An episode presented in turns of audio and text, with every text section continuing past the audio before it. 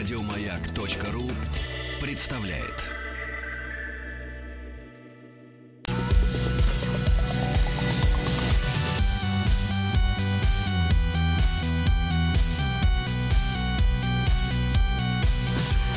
Сергей Стилавин и его друзья на маяке. Так, так, так, товарищи, доброе утро. Здравствуйте, здравствуйте, Владик. Доброе да. утро, Сергунец. Ну что же, что же, товарищи, у нас сегодня предпраздничный день. Точно, да. да. Праздник-то у нас какой? У нас двойной праздник, друзья мои. Конечно, первое, это завтрашний день народного единства. А так. перед лицом чего? Перед победой Дональда Альфредовича Трампа. Вы да. уверены, да? Интересно. Слушайте, мне прислали, мне прислали так. вчера и сегодня с утра фотографии из предпраздничного Нью-Йорка. Угу. Витрины заколачивают. Готовятся, готовятся. Ну, то есть, вот, да, да, за, я сегодня опубликую себя в Инстаграме, там чуть попозже. Вот, э, фотки документальные, масса с центральных улиц, но все витрины заколачивают э, фанерой. Готовятся потому к празднику, что, Ну, ожидается, что, в принципе, празднующие как с одной стороны, как и другой. Будут что, отмечать, но, Сергей Да, они будут отмечать, отмечать, но там ведь, видишь, какая история, там пару слов надо сказать, что в этом раз у них, ну, почему-то так, по крайней мере, об этом так громко сообщается, огромное количество людей проголосовали по почте. Вот. А почта Америки, она, в принципе, как почта, похожа и на почту России. Угу, и то есть поэтому, примерно такой же, да? Но дело в том, что там десятки миллионов отправлений, и физически привести это все в короткие сроки невозможно, угу, понимаешь, да? И то есть там интрига заложена даже в самой вот этой истории, что десятки миллионов могут быть, ну, скажем так, учтены позже, чем надо. Угу. Понимаешь, Такое да? отложенное голосование. Да-да-да, дилей такой, да. И, и, соответственно, э, вот люди готовятся, одни будут торжествовать, другие мешать им торжествовать. Ну, интересно, а кто... конечно. Да, это интересно, это интересно. Значит, вот такой вот интерес у нас с вами появляется. Ну и что хотел сказать, э, Владуля. Так. Получил очередное, э, очередное письмо в рубрику КПС, ребята. КПС. Комитет противодействия срамоте. А, сволочи вот. Сволоче. Сволоче. Сволоче. На итальянский манер. Сволоче. Приемная нос.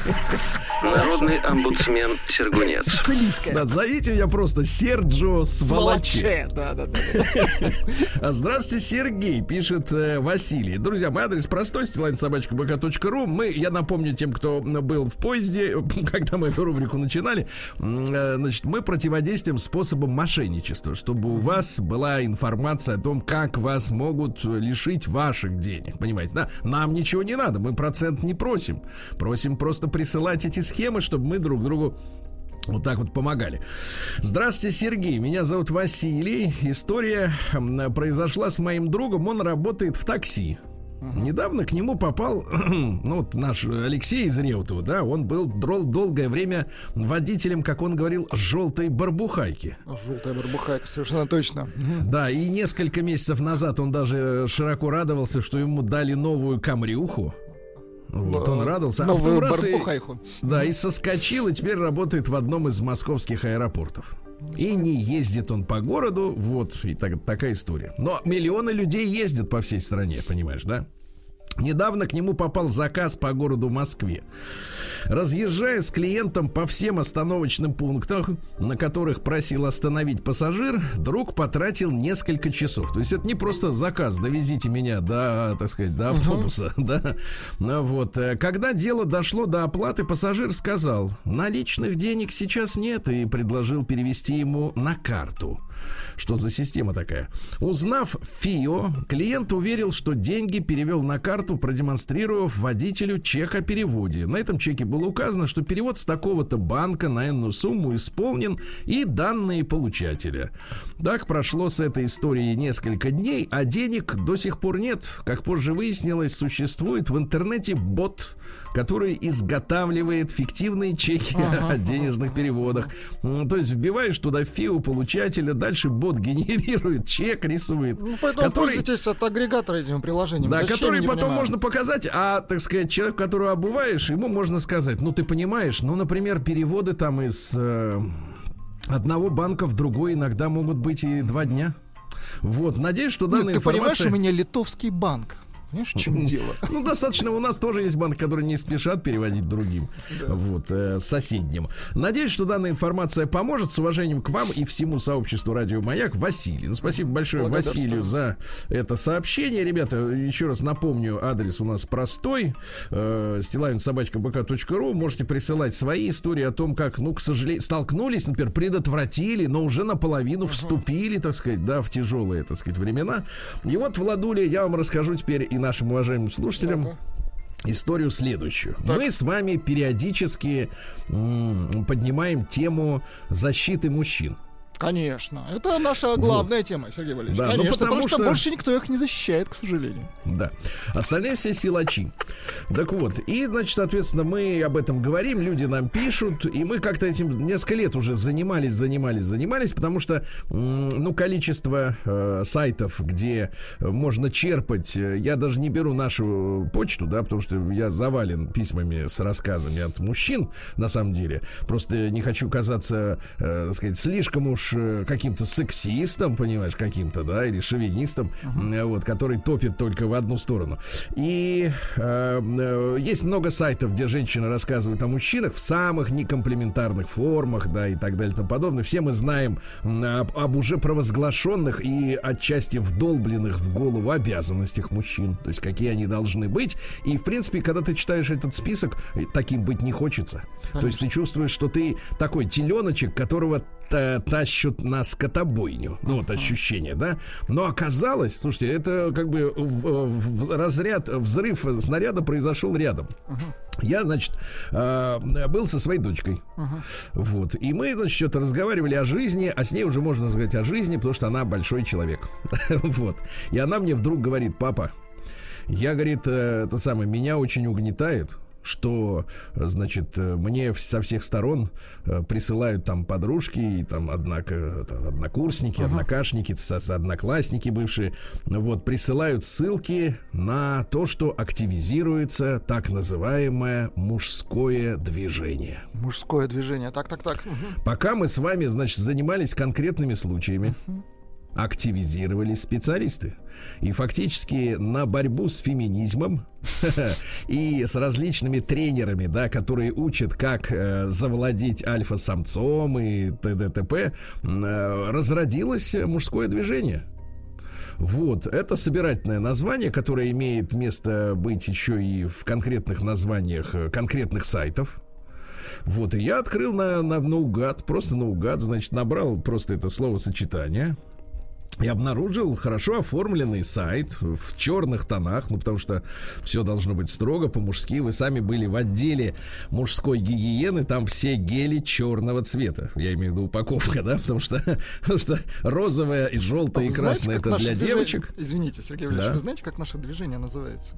Какое? За которое мы сейчас оттопим. Какое? Наше движение. Оно называется маскулинизм это идеология и общественно-политическое движение, если честно считаю, целью которого является устранение сексизма в отношении мужчин. А как вам? Маскулинизм. Маскулинизм. Хорошо, я вот, вот некоторые заголовки статей, да, потом, может быть, Давайте. почитаем, мы с вами посмотрим. Ну, то есть вот статьи, э, тут, значит, предлагаются услуги э, юристов, угу. которые защищать мужчину могут и в суде, да, устраиваются вебинары по психологии угу. и так далее. Ну, например, заголовки. Когда женщина пишет первой угу. в защиту милитаризма, тестостероновые бустеры. Миф или реальность? Хорошо. Да, дальше. Записки одной РСП. Знаете, что такое РСП? РСП нет. Ну-ка, давайте подумаем. Это сокращение про женщину. РСП. А, ну, С, наверное, лишнее, потому что обычно предлоги в, вот, в аббревиатуру не входят. Но здесь вошло. Разведенка с прицепом. А как связан капитализм и феминизм? Ну, то есть, то есть уже, так сказать, марксисты подтянулись. Вот. Зачем женщинам замужество? Почему женщины хотят замуж? То есть, вот мужчина, попадая на этот сайт, он, в принципе, получает э, всю, всю необходимую информацию. Да, да, да. А как, как противостоять гиноцентричной парадигме? А ну-ка, нужно перевести. Ну, помните, нам одна женщина писала, Сергей, вы слишком мизогинный. Это значит женофоб. Вот. А гиноцентричный, соответственно, когда женщина в центре. Понимаете, да, всей системы, всей системы. Э, стимуляторы мозговой деятельности тут же. Вот, ну и так далее. И огромное количество этих статей, которые уходят, так сказать, вдаль.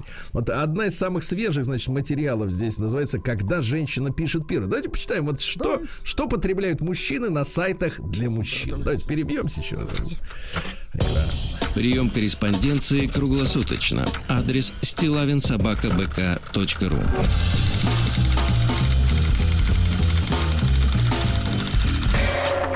Фамилия Стилавин 2 Л.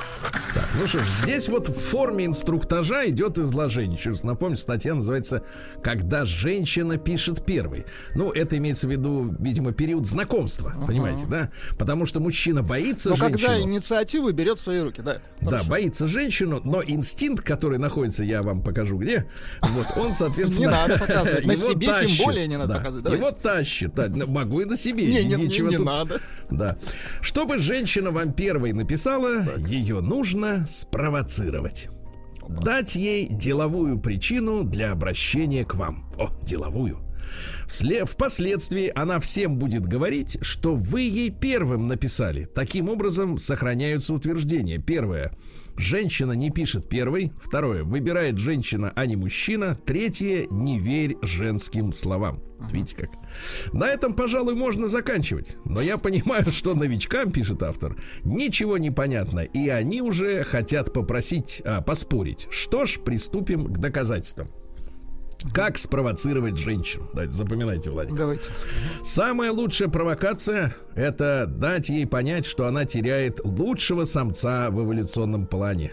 Парни, наверное, сейчас подумали про материальные блага, то есть сфотографироваться на фоне дорогих автомобилей или накачанные бицепсы. Нет, это не сработает. Такие фотки демонстрируют статус, а не ранг ранг. Видите? Помните, у нас сейчас возникл пенсионный ранг? Угу, да-да-да. Пенсионер, пенсионер третьего ранга. А? Заслуженный а? пенсионер России. Или, или пенсионер так себе, Сергей. Нет, так или, например, себе. пожизненный пенсионер да, Или никакой пенсионер лоботряс. Или никакущий, это, так сказать, совсем уже Или пенсионер-генерал. да, для эволюции... Нет, генералы не бывают пенсионерами, они всегда в строю. Для эволюции ей важен ранг. У женщин существует множество способов пробить на ранг. Можно пробить в бубен, вы знаете, да? Это вот, видимо, низкоранговые делают. Еще пробить в рынду можно, а тут на ранг. Хорошо. В рынду делают алармисты. Мы же с вами серьезные люди. Конечно.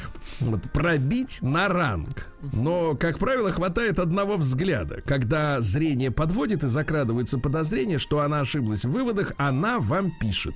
Она пробивает вас на ранг словами. Дальше.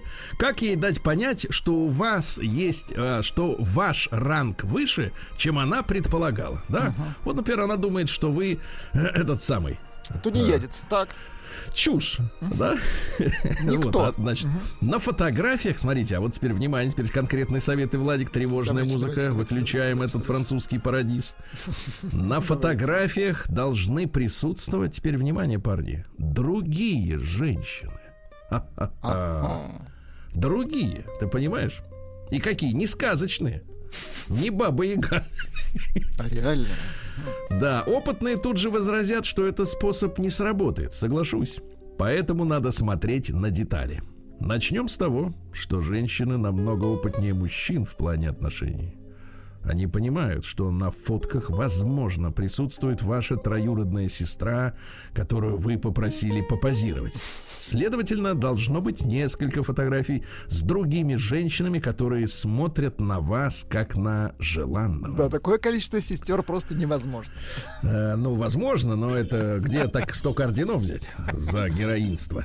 Да, но это уже слишком сложно. Самый способ э, простой провокации фотография сделана из укрытия. Например, фотка, где вы якобы в своем офисе на краю стола спиной к вам сидит некая молодая особа в короткой юбке которая немного задралась. Значит, вот тут вот, Понимаешь, э, значит, друзья, вы на тему русского языка. Значит, смотрите, а, которая немного задралась. Э, внимательному чтецу сразу понятно, к чему относится вот это дополнение. К юбке или к особе. А оба слова женского рода, понимаете, да? Задралась особа. Причем не, даже не, немножко не, подустала от этого, да? Причем? Значит, не, не, немного. То есть задраться, в принципе, это уже на, выход. Это уже сильно, надо, да, сильно да. устать. А когда немного задрался, это значит вот немного выдохся, да, вот как-то вот такая вот история. Ну ладно, это мелочи. А, а дальше не, не очень хорошо, на чем мы эту статью перестаем читать, потому что уже происходит, да. И видно, что трусиков-то нет. Да. Какая грязь. Нет, это мы читать дальше не будем. не будем. Давайте читать. другую статью, давайте, давайте другую. другую. Ну понятно, какого рода совет. Прием да? корреспонденции круглосуточно. Адрес стилавинсобакабк.ру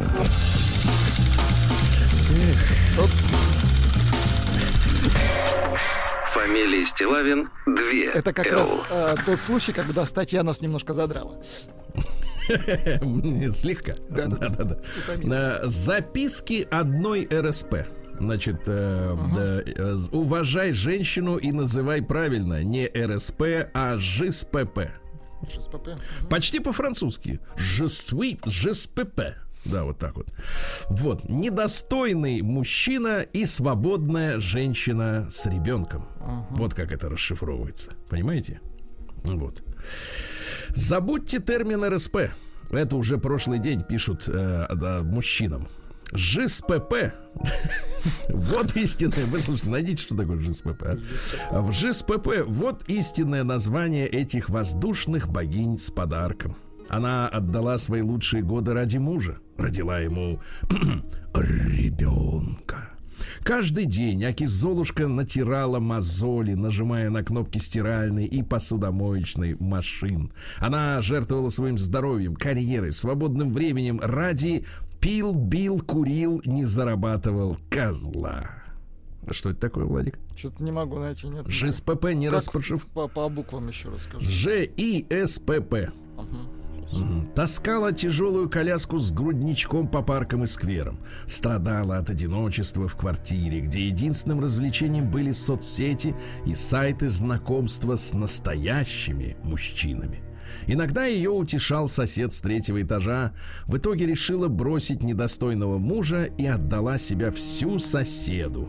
Но он тоже оказался не настоящим козлом, как бывший муж. Слушайте, а ну ш... здесь только выдает журнал исследований социальной политики. Больше ничего. Да ладно. Да? Да, ну, вот не, то, не, не то, не то. Да. Это а что же делал? Да, а что же делал муж в это тяжелое для нее время? Он отдыхал в шахте на курортах около полярного круга, принимая ванны из целебной нефти, или очищал легкие угольной пылью. Путешествовал на кораблях матросом, вот вы были матросом, да? да, да или капитаном дальнего плавания, принимал полезные радиационные излучения за штурвалом самолета, водил фуру по разным странам, занимался спортом, разгружая вагоны, просто наслаждался жизнью, общаясь с коллегами и заигрывая с молодыми, необремененными домашними заботами девушками. Поэтому этот гад просто обязан быть наказан судьбой и бывшей женой. Квартира, алименты и отсутствие свиданий со своим, не своим ребенком после развода. Это тот минимум, который должен получить в наказание за свою подлость бывший муж. Ну и дальше, и дальше, так сказать, товарищи, простыня на несколько страниц печатного текста. Понимаю. Угу. Так что, Владик, вы должны понимать. Так. Вот, э, вы и так, конечно, понимаете, угу. я по глазам а вижу. Так еще сильнее начинаю понимать. Да-да, надо доказать. Вот, что смотрите, что в интернете силится мужское движение. Вы понимаете, девчонки? И в этой ситуации надо что-то предпринимать. Сергей, Опасность. Наше движение называется мускулинизм. Поэтому это практически как коммунизм, только лучше. Только лучше. День дяди Бастилии пустую прошел. 80 лет со дня рождения. Ух ты, а ей уж 80. Разный, каждый Итак, товарищи, сегодня у нас 3 ноября. Владуля, держись за стул. Хорошо. Сегодня, ну, помимо того, что день выборов Трампа в Америке, но сегодня еще день домохозяйки и домохозяина. Ты знаешь, э, ширится движение домохозяев. Угу, очень пусть хорошо. вкалывает, пусть вкалывает женщина, правильно? У нас и среди слушателей такие есть э, экземпляры, да? Вот. И не только квадратка из Питера, но и наш доктор дорогой, да, тоже перешел на осадное положение. Дальше мужчинам нравится. Мужчинам нравится быть в своем доме. Женщин что-то не устраивает, они говорят, меня тошнит, мне хочется общаться. А мужчинам хорошо, потому что это его дом, правильно? Это его обои, это он покупал люстру, ему хорошо. Вот. Сегодня национальный день сэндвича в США. Владик, я знаю вас как искусного кулинара, да? Угу. Несколько раз вы кормили меня хлебом из тостера с сыром, с ветчиной. О, это было прекрасно. Это и сладкий кухня. чай, крепкий с лимоном, все, что надо для счастливой жизни. Ну вот скажите, пожалуйста, сэндвич, это же они берут хлеб, да, две, ну, вот две мне части. Мне нравится их хлеб. Он отвратителен, он сладкий, он как белый. Да, дело да. даже не в хлебе, смотри, они чем-то ведь там вот сэндвич, это не просто они делают, как мы, условно говоря, бутерброд, просто между хлебом ну, да, кладем да. какие-то вещи. Они же чем-то еще мажут. Ну, типа какой-то майонез или что-то вот типа это того. вот замазка ну, это вот мерзко. Это, вот, Нет, сэндвич не да, люблю, да, да. честно говоря. Странная история. А, День независимости Панамы. Я попозже расскажу, как они эту независимость получили. Mm. Без американцев не обошлось. А, День культуры в Японии. Дело mm-hmm. в том, что сегодня на улицах, в парках можно не спеша полюбоваться женщинами и девушками в национальной одежде кимоно. Это и есть культура. Хорошо. Сегодня отмечается Всемирный день косплея. Друзья мои, слово мерзкое, согласен, но это костюм-плей, костюмная игра, когда э, люди наряжаются так, как ходить, в принципе, ну вот э, в, ну, в психоневрологических диспансерах да. можно, еще где-то, да, там, ну вот такая ну, людям вот праздник. некоторым. Да, день хранения тайны, ну, видимо, ну, если на один день ты ну, потерпеть Хорошо, можно, если да? государственный, а так-то даже не знаю. Нет, один день всего, всего один день. Да, ну и, наконец, сегодня Илларионов день. Обычно в это время начинала заметать Пороша. Вот что-то у нас как-то вот, ребята, извините, не заметает. Да, на Илариона примечали, если снег ляжет на сырую землю и не растает, значит весной рано зацветут подснежники. Вот так. Праздник каждый день.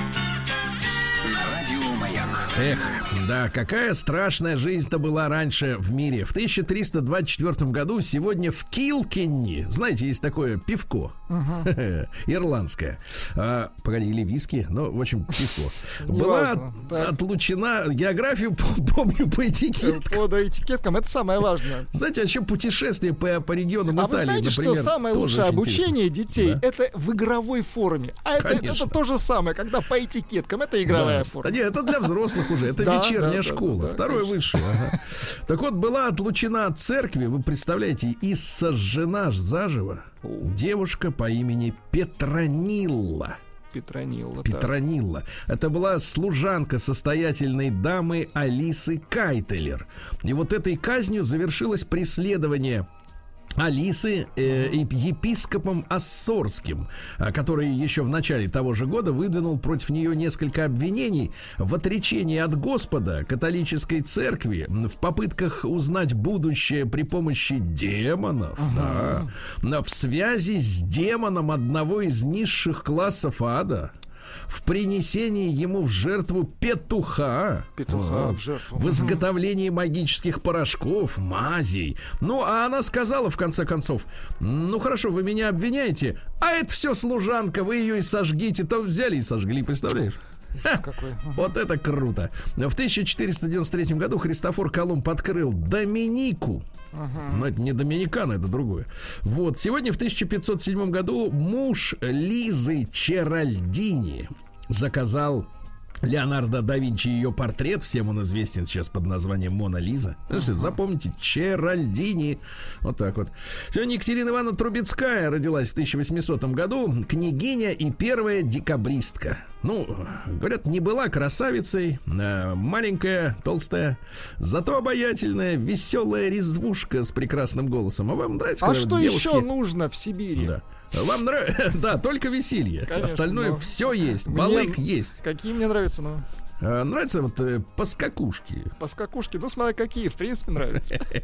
Если в ну рамках закона. Она первой, да, из жен решила поехать туда, в Сибирь. И там, я, ребята, еще раз повторюсь, я в Иркутске наблюдал вместе с Рустам Ивановичем э, дома, в которых жили декабристы, я вам скажу, что, э, значит, э, редкие коттеджные поселки Подмосковья могут похвастаться такого масштаба хорома. Ну, в общем, честное слово. Если коротко, не ютились они там. Никак. Нет, они жили хорошо, да, да, хорошо. И поэтому к ним именно в гости-то ходили губернаторы, потому что посмотреть, как люди живут. Да. А сегодня у нас в 1801 Карл Бедекер родился. Это немецкий издатель, который в 1827 при Александре Сергеевиче еще, да, в Коблинце, в Германии основал издательство путеводителей по различным странам. Говорят, э, эти путеводители... Ну, мы никуда не ездили из Советского Союза, вы понимаете, да? Потом они тут нам сказали, вы нам тоже не нужны, опять нас закрыли снаружи. Ну, вот сейчас. Вот. Но вот эти путеводители, они в период отсутствия интернета были самыми популярными, да?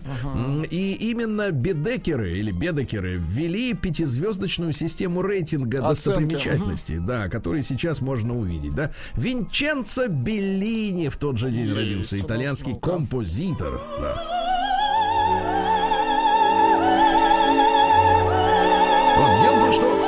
Товарища Беллини носили политический характер. Он творил в, в то время, когда Италия объединялась. Вы понимаете, uh-huh. да, что все эти Тосканы и Венета, они все были разными, так сказать, государственными образованиями. И вот этот общий патриотический подъем по объединению единой Италии вот отражен как раз в этих вот произведениях. Давайте чуть-чуть отражение значит, затихли. В самый неудобный момент, да. Ну что же, сегодня э, в 1848-м московский генерал-губернатор Закревский предложил из-за политической опасности скопления фабричных рабочих в Москве э, запретить устройство новых фабрик и заводов, а существующим не позволять расширяться. Ну, в общем-то, в принципе, это и произошло и в Петрограде, и в как раз в Москве, да. Но если сейчас посмотреть на здания тех самых и места, значит, обитания тем, тех самых рабочих, которые поднимали Бучу и в 1905, и в 1917 году, да, то, в принципе, и история взяла реванш. Сейчас на этом месте, как правило, благоустроенные офисные центры. Рабочих там, как правило, нет, да. Вот. Отыграли. В 1882-м Якуб Колос родился, белорусский поэт. Вообще он Костя Мицкевич в детстве был. Родился в семье лесника. Получил сталинскую премию первой степени, кстати говоря, да, за различные стихи. Второй степени за поэму «Хата рыбака». Вот, неплохо, видите. Неплохо. Давайте я вам прочту. Давайте. Чуть-чуть. Он знает множество профессий. Он и механик, и столяр, грибник отменный и первейший, и пчеловод, печник, маляр. Идет, живет своим манером, не ошибается в пути. Однажды был он акушером, через все приходится пройти. Его не мучат, как иного, застывшей мудрости гужи. Гужи. Гужи. Он пред любовью не дрожит, не отстает от молодого не отстает от молодого, то есть пристал. Очень вот. В 1883-м Дмитрий Стахиевич Моор, две о, э, ну, наш мастер плаката, вы знаете, да, ты записался э, добровольцем, все знают этот замечательный плакат. Э, в принципе, он напоминает э, дядю Сэма, который, э, значит, обращается к американским э, жителям с надписью I want you. Угу. Э, но I want you это не в смысле я хочу тебя как партнера, а в смысле я нужен. жду тебя, жду тебя в этих этих э, в призывном пункте, да. Ну и э, какие еще плакаты? Он работал в журнале Безбожник у станка. Хорошая школа была у него. Да. Так. Самуил Маршак родился в 1887-м, ну, поэт и писатель, да, вот. Э, Маршак это аббревиатура, это сокращение, означает наш учитель Рабби Аарон Шмуэль Кайдановер, да, вот. Ну, и в Воронеже он родился, ну, и замечательные стихи, да, прекраснейшие. Давайте-ка я вам э, почитаю, да. Люди пишут, а время стирает. Все стирает, что можно стереть. Но скажи, если слух умирает, разве должен и звук умереть? Он становится глуше и тише, он смешаться готов с тишиной. И не слухом, а сердцем я слышу этот смех, этот голос грудной. Красиво, красиво. Кстати, у женщины, когда вот грудной голос, да, не вот этот писклявый там, идите, а так, чтобы там изнутри Ну, шло. как, вот когда это, она да. спит, и вот этот грудной голос, да? Храп вы имеете в виду. Он выходит. как Какой вы все-таки сексист. как в трубы. 1895-м Эдуард Георгиевич Багрицкий, ну, поэт родился также. Вот давайте-ка я вам почитаю стихи. Я в него влюблена, а он любит каких-то соловьев. Вот, вот Соловьев это очень плохое, как бы вот сравнение. Да. Дальше. По степям, где снега осели, в черных дебрях, в тяжелом шуме провода над страной звенели. Нету Ленина. Ленин умер. Над землей в снеговом тумане Весть неслась, как весною воды До гранитного основания задрожали в тот день заводы На рабочей стране, но рабочей стране неведом Скудный отдых и лень глухая Труден путь, но идет к победам Крепь веселая, молодая а? Крепь. Очень Крепь. красиво. Вот ты крепь? Крепь, когда, знаете, вот хорошо поел, вот крепь прям чувствую. И так, и ложишься под корягу на подушку, да, и, значит, И соответственно... прям вот даю такую Да, да, да, и крепь. как, и как чайник. Да. Сегодня у нас э, в 1897-м э, первый подъем цельнометаллического дирижабля конструкции Давида Шварца в Берлине закончился разрушением аппарата из-за отказа двигателя. Представляешь, цельнометаллический дирижабль. Что он весил-то, да? Сколько газа туда надо было зат- затащить. Сегодня отмечается 120 лет. Мне кажется, люди, которые чтут три полоски, должны сегодня, ну, как-то отпраздновать. Потому что Ади Даслер родился. Да, он же основатель, сооснователь вместе с братом, да, э, спортивной одежды Adidas. Вот, и вы знаете, конечно, популярность этого бренда, который в Советском Союзе считалась, ну, признаком э, роскоши, да, сейчас приобретает новые масштабы. Это, Это просто праздничная, have. Да, праздничная одежда конечно. россиян. День взятия Бастилии пустую прошел. 80 лет со дня рождения. Ух ты, а ей уж 80. Разный, каждый Да, и еще пару слов, друзья мои, Э, говоря об Ади Даслере. Да, э, дело в том, что когда работник допускал брак, ну, сшил кеды не так, как надо, Четыре Ади, полоски, когда Ади нашел. заставлял его, да, целый день ходить в этой бракованной обуви. Очень хорошо, почувствовал очень гад, да. правильно. Дальше, вот в 1903 году я обещал вам рассказать, почему сегодня у Панамы очередной день независимости, потому что она принадлежала Колумбии, а Колумбия э, заключила перед этим соглашение о зоне Панамского канала с американцами.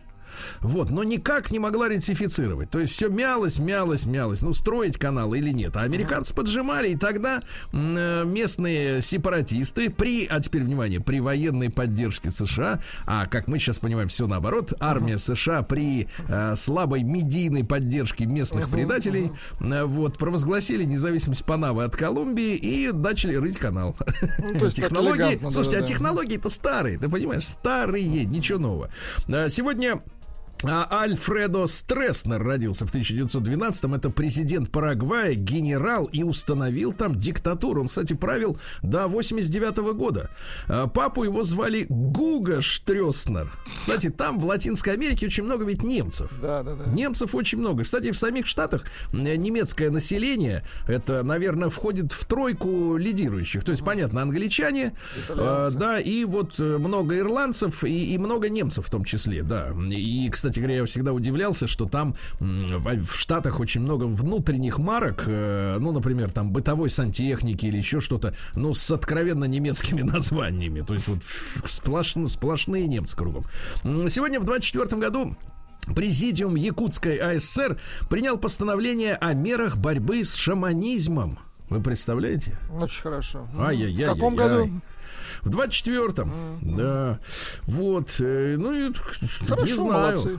Ну, что молодцы-то? Ну, я имею в виду, ма- шаманы, они держатся, ну что. Молодцы, да, вот это хорошо. Да, в 31 году Моника Витти родилась. А Вообще Мария Чичарелли, итальянская актриса, такая красотка, излучала одновременно страстность и недоступность, благодаря чему э, удивительно органично смотрелась как в комедиях, так и в драматических ролях. Да. Сегодня в 41 году Брайан Пул э, родился, лидер поп-группы Тремелоес. Не Ну, знаю ну, даже как. давайте послушаем.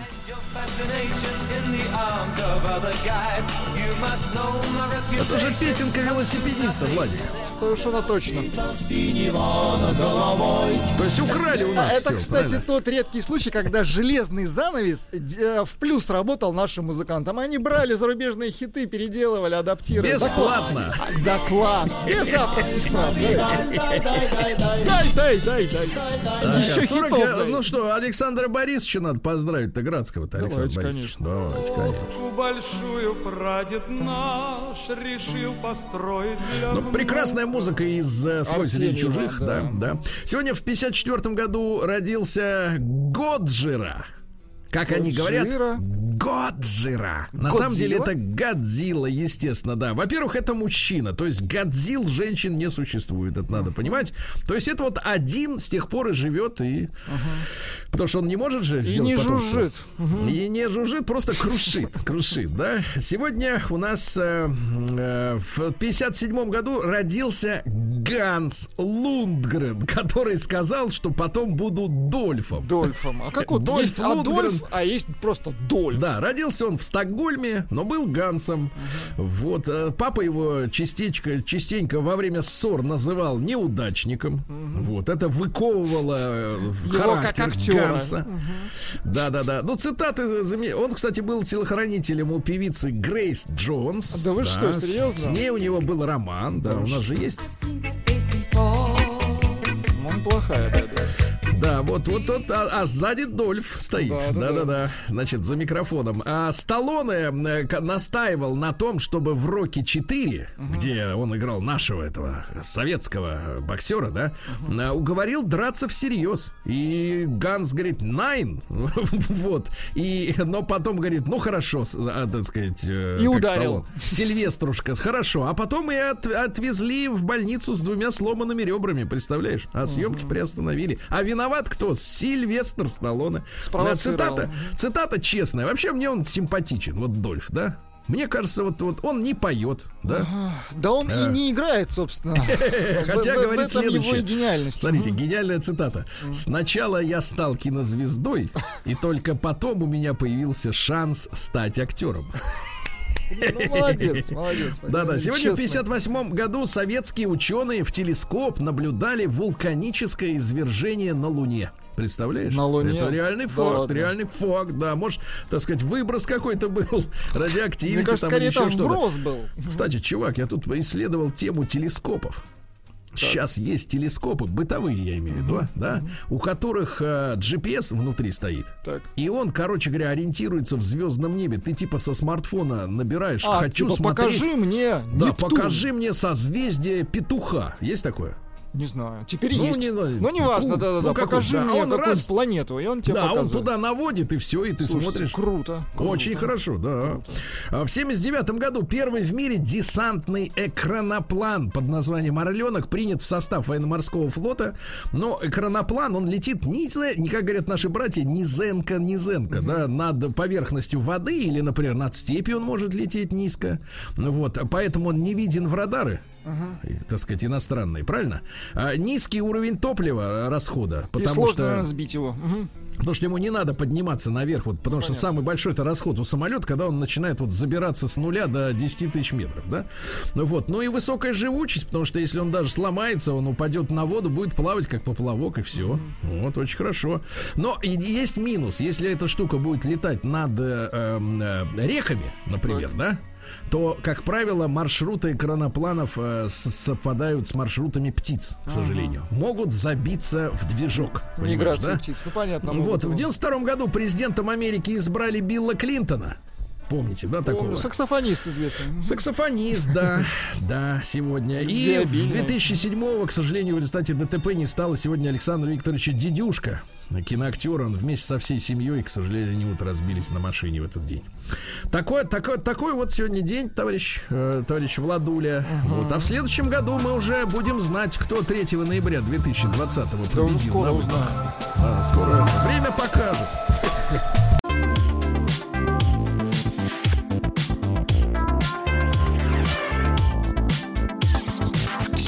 Стилавин и его друзья. На маяке. Знаете, Владик, после ваших заставок вот этих хочется Игоря Талькова послушать, переслушать снова дописанное. И больше уже никогда не слушать музыку. И в Омск съездить, да. Причем, причем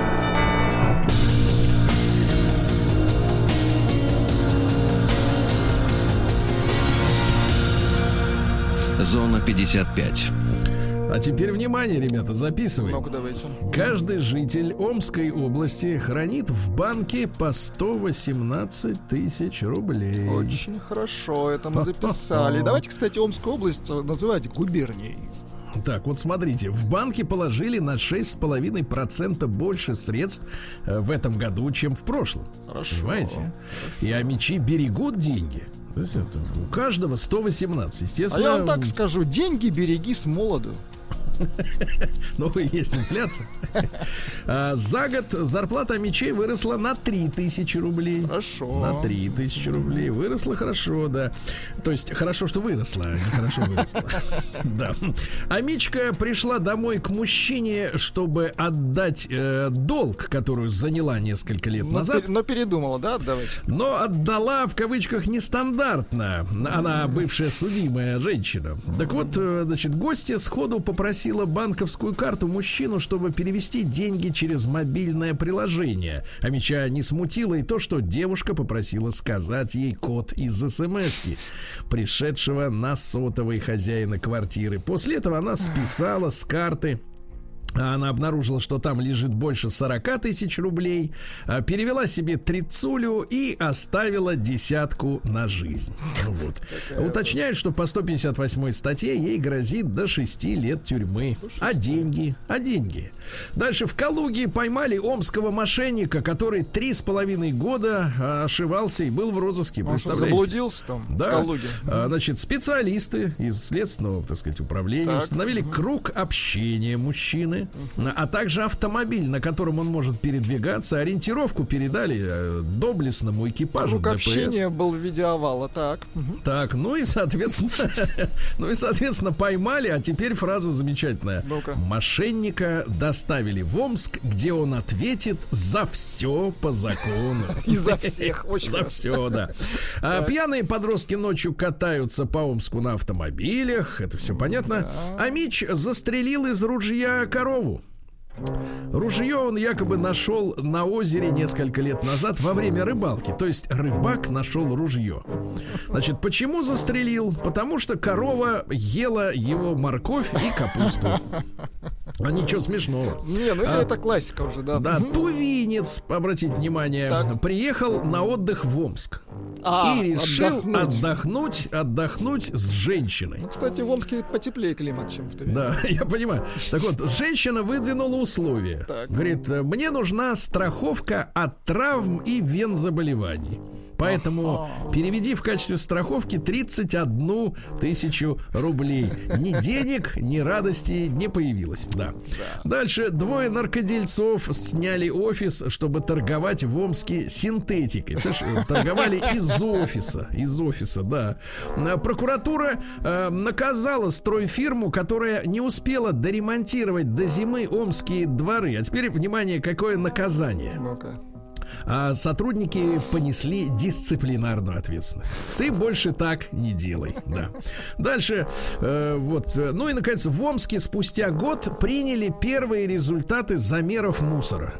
Замеры мусора. Так, Да. и что с мусором у них? А, замеры обрабатываются.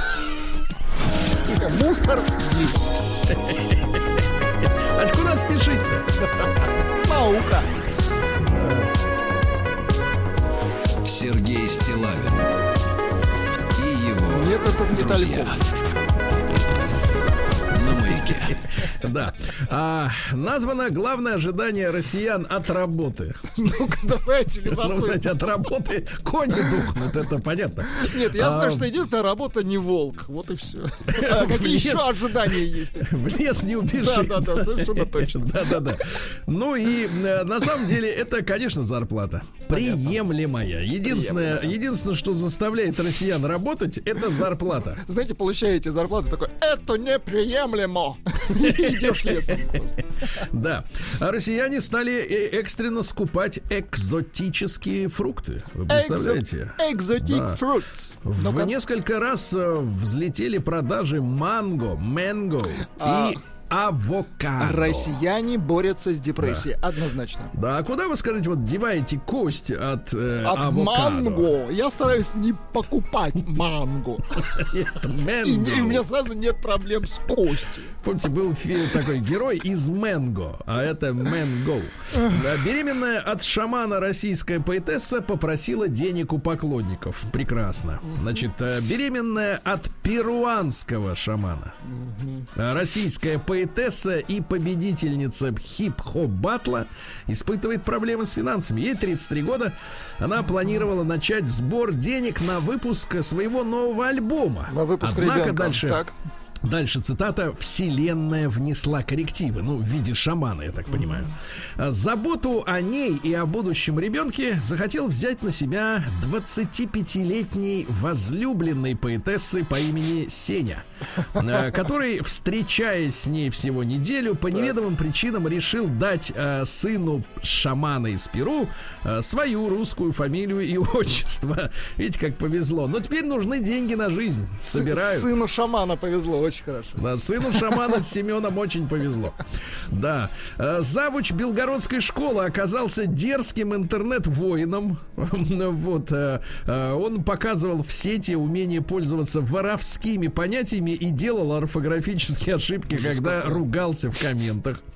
Врачи предупредили об опасности нерегулярного питания. То есть есть надо Есть регулярно. опасность умереть, да, просто с голоду, если нерегулярно питаться. Нет, ну Да, врачи Роспот- знают свое дело. Да, Роспотребнадзор составил рейтинг самых полезных орехов. Ну-ка, На орехи кешью. Вот знаете, есть выражение такое крылатое. Это тебе на орехи. Вот давайте, какие самые полезные? Если Кешью. А, кешью? Кешью, кешью.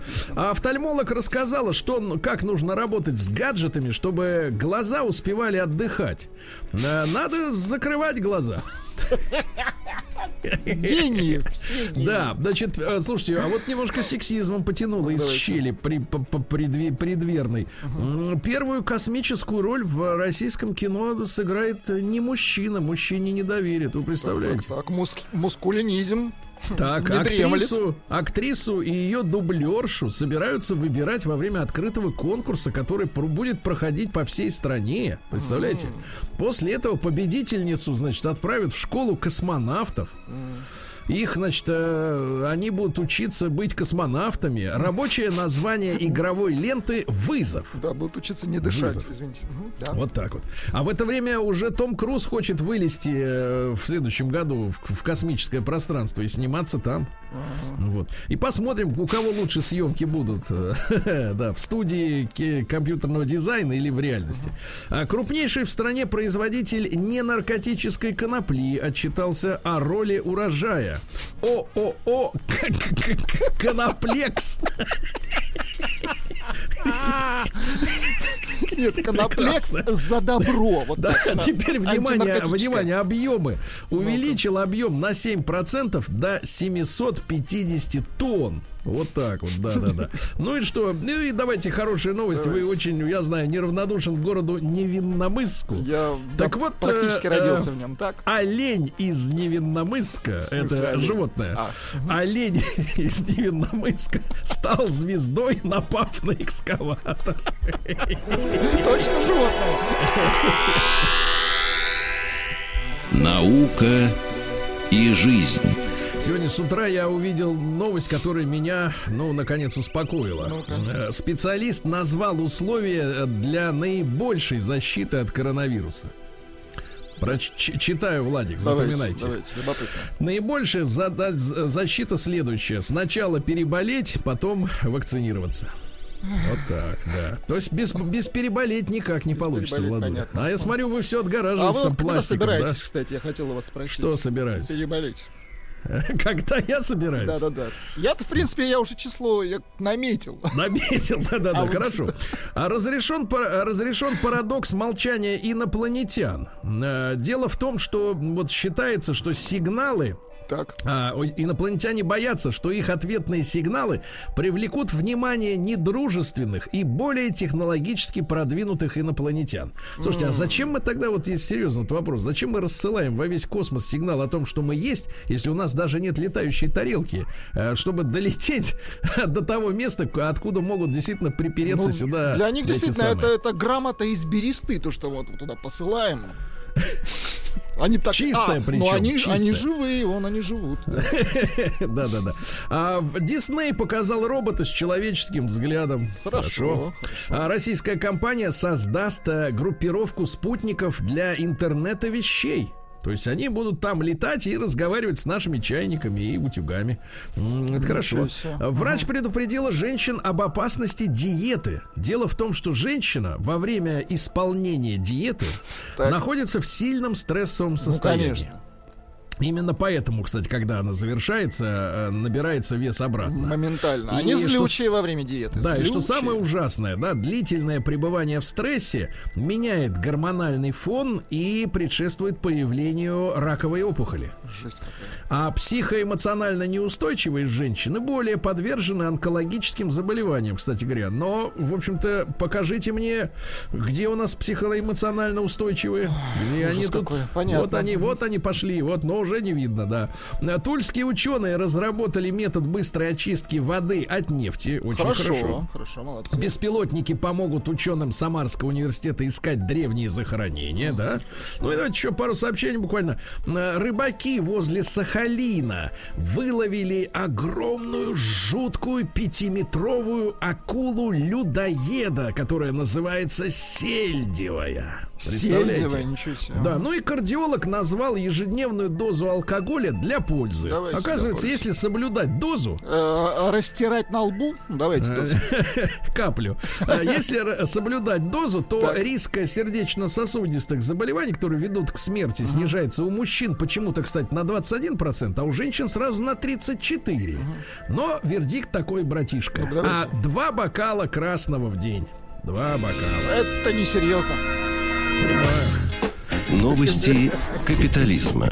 А, в Индии, в индийской деревне Наянагар, штат Махараштра, Красивое название. э, невеста э, 27-летняя, ну такая уже зрелая, подала э, в суд на своего э, новоиспеченного мужа, потому что тот до самой свадьбы скрывал у себя лысину.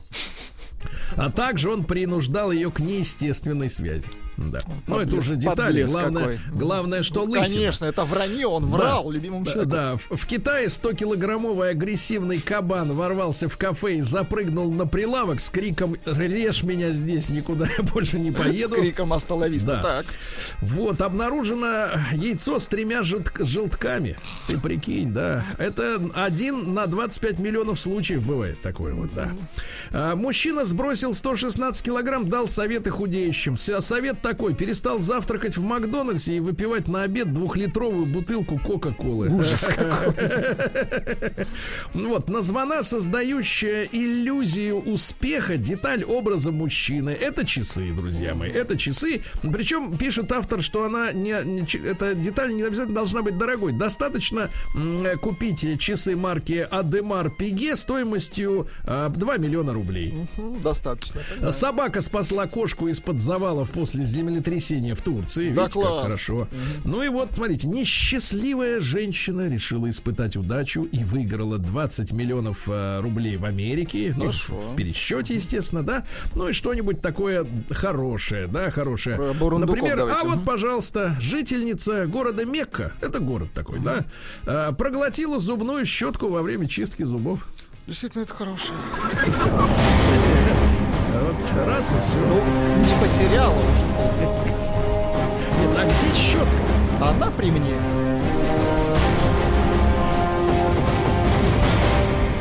Россия Криминальное. Ну что у нас в России-то, матушки, творится? А вот, пожалуйста, э, пожалуйста, Альфонс украл у невесты 4,5 миллиона рублей за неделю до предполагаемой свадьбы. Подлец. Девушке пришлось взять кредиты и продать свою квартиру ради любви. Слушайте, ради мужиков они готовы брать кредиты, продавать хаты. Ты можешь Себе, а вы говорите, нету любви. Вот она Слушайте, любовь. Четыре нет, ну мальта, как с Нет, куста. ну вот что же он такое, что же он такое с ними делает, этот Вадик? Артист. Да, нет, ну видите, как может раскочегарить женщину, да, что даже хата не нужна, только бы с ним быть, да?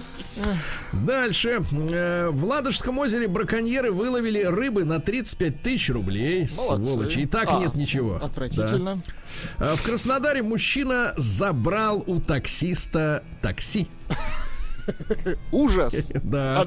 Житель Самары получил по почте наркотики из Китая. Ну, это удобно, видите, когда по почте далеко ходить. да, можно уже Не надо, а там уже ждет э, опер, опер, так сказать, сотрудник, да. А, В Сибири, э, ну это мы на сладкое давайте оставим. Неизвестный э, похититель, по- похитил почти миллион рублей с банковских карт москвича. Так, так, так. 43-летний, вроде не мальчик, правильно? Вот э, в неустановленном месте совершил кражу принадлежащему, принадлежащего заявителя телефона, сотовой связи и банковских карт. То есть украл э, телефон, а с него списал, так сказать, э, все ваши Опасно терять телефон, да. дела, да.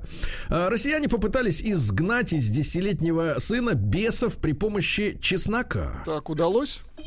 Бесы в шоке. Ока- Оказалось, бесы любят чеснок. Так. Да, ну давайте, ну и два самых главных, наверное, сообщений. Э, Во-первых, э, застройщик на Сахалине получил 20 миллионов рублей за школу, которой нет. Это аплодисменты застройщика. Да, да, да, да, да. Записанное. Застройщик, значит, Записанное. должностные, ну, дальше бюрократическая бодяга, да, из серии. Ответственные должностные лица не обеспечили должный контроль за выполнением подрядной организации строительно-монтажных работ. Бесконечная в результате история, да. сорвана программа под названием «Развитие культуры в городском округе Южно-Сахалинская на 2021 до 2021 года». Э, Теперь материалы пере- переданы в Следственное управление Очень Следственного хорошо. Комитета. Возбуждено уголовное дело по э, статье «Халатность». Но, в принципе, на бытовом уровне я бы... Да это другую бы- воровство, что значит халатность? Халатность, да. Ну, халатность тех, кто должен был контролировать. Ну, это да, это. Те, которые украли, они, конечно, воры. Ну что. Да. Ну и, наконец, Владик, страшное сообщение. Есть у вас страшная музыка? Ну, конечно, Вот, ее отлично. написал Эннио Мариконе давно В достаточно. Сибири... э, еще внукам хватит этой музыки. Давайте. В Сибири будут судить коллекторов, которые запугивали людей похоронными венками. О боже. Полиция Новосибирска раз- э, завершила расследование. А, в группу э, пугальщиков вошли 32-летний новосибирец, а также трое подельников от 26 до 41 года. Представляясь коллекторами, они, э, так Да я, сказать... э, я вам расскажу, как это было. Они при- приносили этот венок похоронный и говорили, знаешь, чей это? Твой! Нет, не то, что знаешь. Они писали на лентах фамилию, имя, отчество. Ужас как. На черных-черных лентах, золотыми-золотыми буквами. Хорошо, что золотые.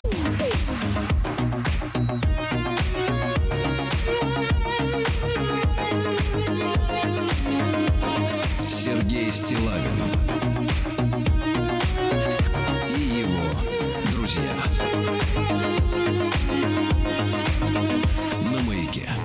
Дорогие товарищи, пришла э, весть некоторое время назад, э, что в России может появиться агентство по кибербезопасности. Звучит круто, прям представляет сразу формы, как, как в каком-нибудь художественном э, фильме. А, вот, но вы знаете, что раньше, чем агентство по кибербезопасности, в стране появился КПС, Комитет противодействия сволоте, который разводит людей на деньги. Мы, я фактически каждый день получаю от вас по несколько э, писем э, с э, раз- описанием схемы, при помощи которой мошенники хотели или на самом деле у них это получилось, они вытянули из вас деньги киберспособами различными, да? И мы сегодня эту э, историю обсудим в э, теме, да, э, ребятушки, э, Ви- Ви- Виктора Чеплыгина хочу поприветствовать, э, исследователя э, в сфере информационной безопасности, преподавателя факультета информационной безопасности и в образовательной экосистеме Джик Brains, автор курса кибербезопасности и цифровая грамотность. Виктор, доброе утро. Доброе утро. Виктор, ну вот навязчивый такой, не, не навязчивый, не, самый острый вопрос. Смотрите, агентства по кибербезопасности еще нет, а преступники уже давно есть. Вот, как с вашей точки зрения, поскольку вы, как говорится, мониторите рынок, э, ну, когда, когда мы уже могли говорить о том, что организованные, сплоченные э, кибербанды э, стали потрошить, так сказать, российских граждан, а международная ситуация не будем, но вот с, когда вот какой год вы назовете отправной точкой? Ну, вообще, кибермошенники стали хорошо себя чувствовать, когда у нас э, полноценный доступ в интернет появился, там, более-менее у всех, даже в частном секторе, вот, и э, там смартфоны, планшеты, все это появилось у людей, соответственно, у мошенников появилась возможность перейти из реального мира, там, грубо говоря, не, не за подворотнего ждать э, там, с чем-нибудь, а уже там, на каком-нибудь сайте поддельном. Год, ну, возможно, так по моим ощущениям, как раз когда начали учить э, активно профессии э, специалист по информационной безопасности гражданских людей, это там, где-то э, год 2008-2010. Угу. То есть мы уже 10 лет живем в условиях вот такой достаточно серьезной опасности. Ну, с одной стороны, по-человечески как бы стало гумани, да. Раньше могли перо под ребро, как говорится, сунуть, а теперь вот... Ну, просто ошкурили и все, да. Да, теперь, а теперь, ну, как бы списалось. Ну, и, а сам жив-здоров, кости целы, да, и Живой, никаких ладно. кровоподтеков. Как вам кажется, Виктор, ну, я понимаю, что вы не криминалист, но ваше впечатление, как бы люди те же, ну, по сути, да. По сути, да. То есть, э, на самом деле, те, кто занимается кибермошенничествами, это как разновидность киберпреступлений, потому что их э, гораздо больше. Вот. Э, они организуются теми, кто реально там нарушали раньше закон, преступники. То есть они перешли просто в цифру, оцифровались, вот, и сейчас э, прекрасно себя чувствуют достаточно там ну вот смотрите, э, Виктор, ну мы понимаем, что э, как бы с одной стороны э, э, люди должны быть подготовлены, да, для, для такой деятельности и подготовленные не в качалке, как в 90-е, да, вот, а подготовленные не в бойцовских каких-то клубах, потому что тут это совершенно не нужно, да, это должны быть какие-нибудь, ну, э, воображение рисует субтильных юношей с подвернутыми штанами и в черных э, э, этих самых олимпийках с капюшонами надвинутыми на лицо, вот, и какие какие-то маленькие такие вот э, подростковые или такие вот как бы э, отряды, да, которыми командуют, соответственно, взрослые серьезные дяди, которые раньше держали кастеты и гранатометы в руках. Вот, э, Виктор, а как вот у вас есть представление, как рекрутируются люди в эту среду? То есть, э, потому что мы знаем, например, что есть такой криминальный бизнес, как торговля женщинами, да, и понятно, что там большой достаточно процент насильно рекрутированных женщин, да, пользуются слабой психикой, вот, э, глупостью откровенной там малолеток, но и вовлекает, а потом шантажирует, и человек пропадает в, этой, в этом болоте.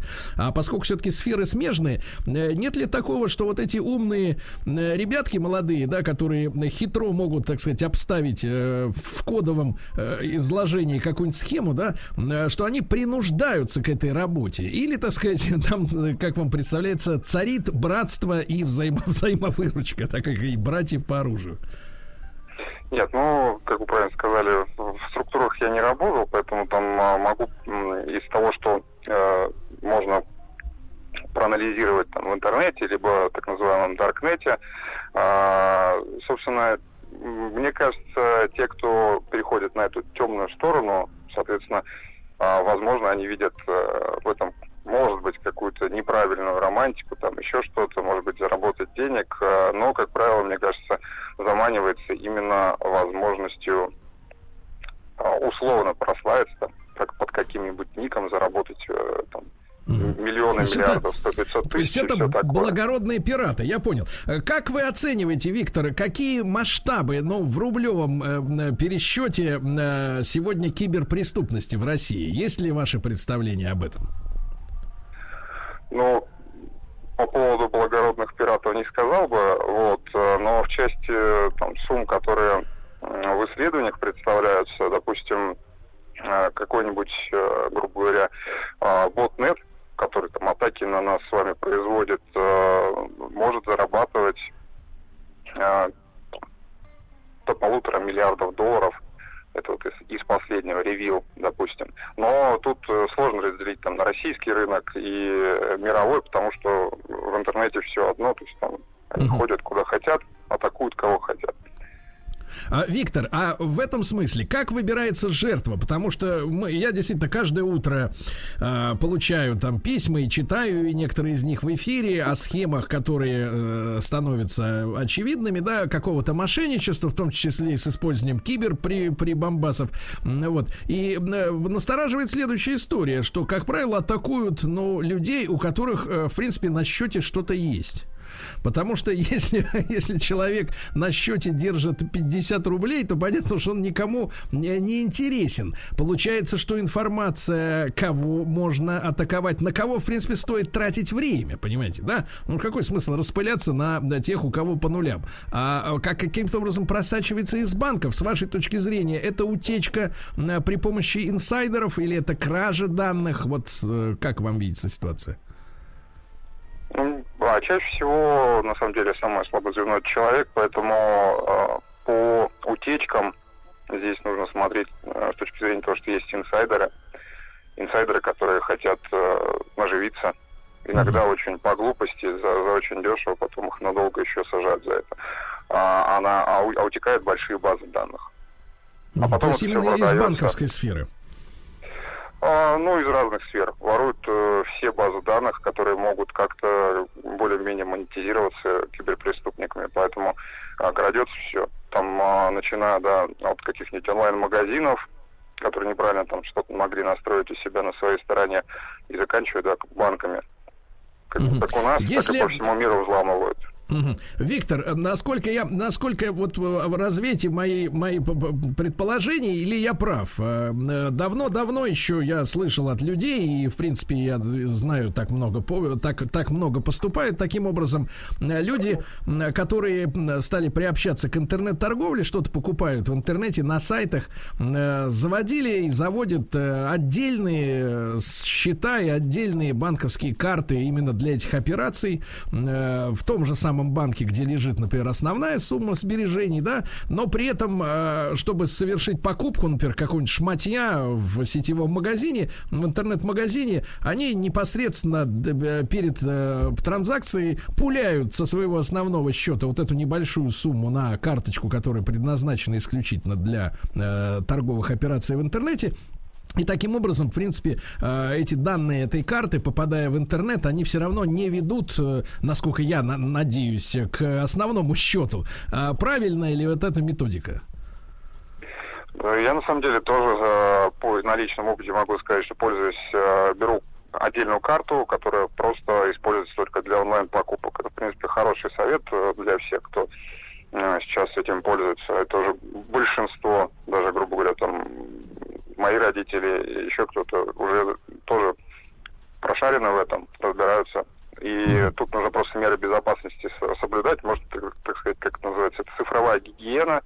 А, собственно, чем озаботилось сейчас государство, создавая какие-то агентства, а, какие-то мероприятия проводя и популяризируя, то есть в массы Мгм. это толкается сейчас очень усиленно, на самом деле, там, когда э, несколько лет назад э, разговариваешь э, там, с родителями, с дедушками, с бабушками, еще с кем-то, они в первый раз слышат, говорят, э, «Ты хакер, где они там? А сейчас уже там по Первому каналу и по всем остальным, там, по, радио транслируется, что есть схемы мошенничества, будьте осторожны. Я считаю, это правильно. А, Виктор, ну вот вы упомянули э, фразу э, цифровая гигиена. А мы можем с этого бюрократического, так сказать, языка людям э, перевести основные, основные правила, что нужно делать или и чего скорее не нужно делать, да, находясь в интернете и обладая своими личными данными. Вот самая главная ошибка какова? А, ошибка излишнее доверие, допустим, а, сайты очень часто поделываются, вам может там казаться, что реальный там а, сайт, не знаю, там, пример какой-нибудь привести, в, в имени сайта просто будет одна буква изменена. Да. Давайте мы продолжим сразу после короткой рекламы.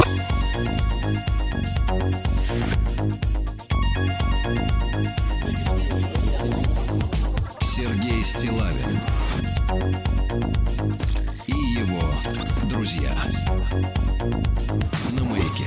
Друзья мои, с нами э, в этом часе Виктор Чеплыгин, э, исследователь в сфере информационной безопасности, автор курса «Кибербезопасность и цифровая грамотность». Но вот мы выяснили, что надо быть очень внимательным к названиям сайтов, которые могут выглядеть, э, разумеется, как, э, сказать, как, а, как, как, как нормальный сайт, да, какого-нибудь там да, магазина или театра, что-то в этом роде. Но вот в той строке, в которую обычно не, не все смотрят, да, с доменом там ру, например, или ком, надо обязательно смотреть, что там написано.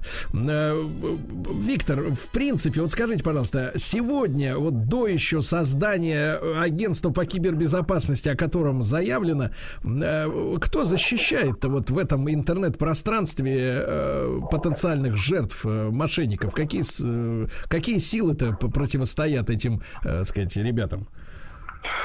А, сил много, то есть в основном а, идет речь э, о коммерческих организациях. В принципе, есть э, там межведомственное какое-то взаимодействие между организациями.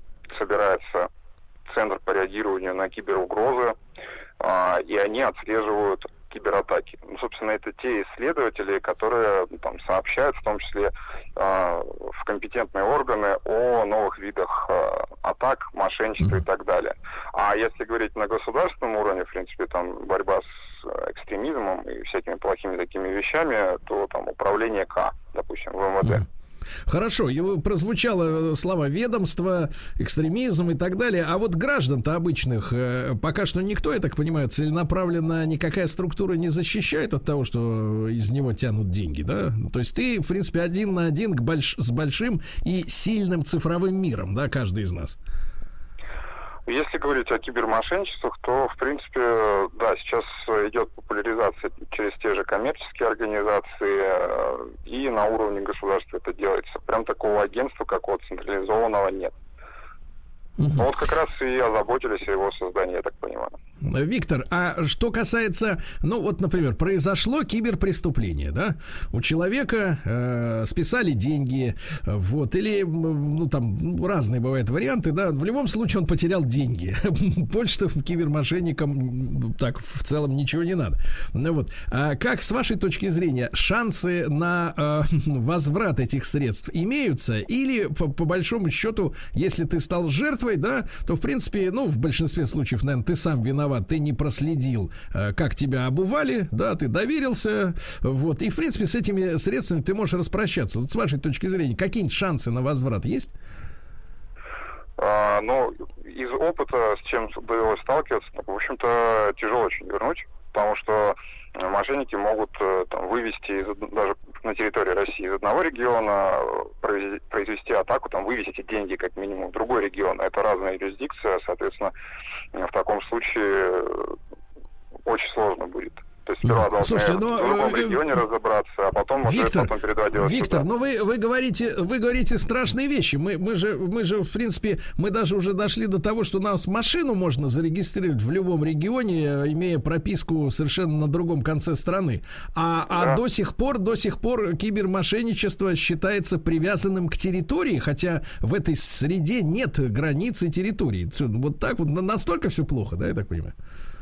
А, ну, еще раз повторюсь, потому что, слава богу, довелось э, сталкиваться с этим там несколько лет назад. Сейчас, э, я надеюсь, что очень э, поменялась ситуация именно с точки зрения борьбы с киберпреступлениями на уровне государства. Вот. Но вообще было так, да. То есть у меня у знакомых уводили деньги через, ну, как, через объявление, прислали смс-ссылку, а, и человек нажимал, думал, что ему предлагают там какой-то обмен на площадке, где он выставлял свой товар. И у него просто молча списывалось там 9-10 тысяч рублей. Э, уходили в другой регион, и там компетентные органы говорили, пожалуйста, вот пишите заявление в том регионе. А, Виктор, а вы сказали, приходила ссылка, он нажимал, и то есть это получается некий компьютерный вирус, то есть э, человек даже и не, то есть он не просто не обманут, он просто в наглую использован, да, он просто нажал не ту ссылку, и она сама все сделала в его смартфоне и перевела деньги. Правильно я понимаю? Ну да, просто на, на, на, на примерах у нас сейчас э, по, по три телефона, везде у, там умные устройства, все хотят себе купить. Соответственно, атака производится очень легко допустим, человек э, продает там, телевизор на какой-то площадке, а, соответственно, а, ему предлагают обменяться через смс -ку. Ну, то есть присылают, говорит, вот у меня есть такой товар, о- обмен не рассматриваете, перейдите по ссылке. И человек со смартфона переходит по ссылке, соответственно, на, по, ссылке скачивается вирус, и в результате заражается телефон. Если у него привязан к, к номеру телефона мобильный банк, соответственно, у него вводятся деньги. Кошмар какой. С вашей, с вашей точки зрения, такие, такие, такие случаи, э, вот, э, ну, какой носит, э, какой носит э, масштаб в нашей стране? То есть, э, это, это жертвой этого мошенничества может стать, по- получается, ну, любой из тех, кто пользуется вот этими соцсетями и такими, да, мобильными какими-то площадками по обмену товарами. Да кто угодно может стать, потому что, как вы заметили, интерес э, именно у них заработать на этом. Вот, если там, человек будет интересен как потенциальная жертва, увести у него там деньги даже, возможно, это будут его последние деньги, э, к сожалению, вот, э, этим воспользуются преступники. Поэтому, не- несомненно, нужно, чтобы с ними кто-то боролся, но для этого, э, опять же, на уровне государства, когда создается какое-то агентство, нужно привлекать э, специалистов, которые, там, грубо говоря, в этой области давно, там, из каких-то организаций, которые э, борьбой с киберпреступностью или вообще информационной безопасностью давно занимаются. Виктор, и скажите, пожалуйста, а вот на уровне именно самого интернет-пространства, а, возможно ли борьба а, с теми, кто территориально сидит вообще так в соседних, так сказать, братских странах или на другом конце земного шарика, а, учитывая, что у нас не со всеми странами есть даже договоренность о выдаче, например, с Великобританией нет, да, с Израилем, по-моему, нет, выдачи преступников, то мы упираемся, вот, э, сказать, очень серьезную проблему, получается, правильно?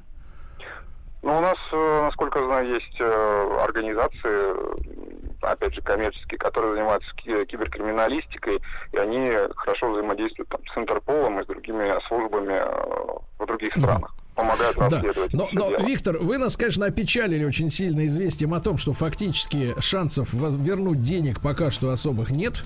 Я так понял, э, товарищи, будьте бдительны, осторожны. Виктор Чеплыгин, автор курса кибербезопасности и цифровая грамотность, был с нами на связи. Ему большое спасибо.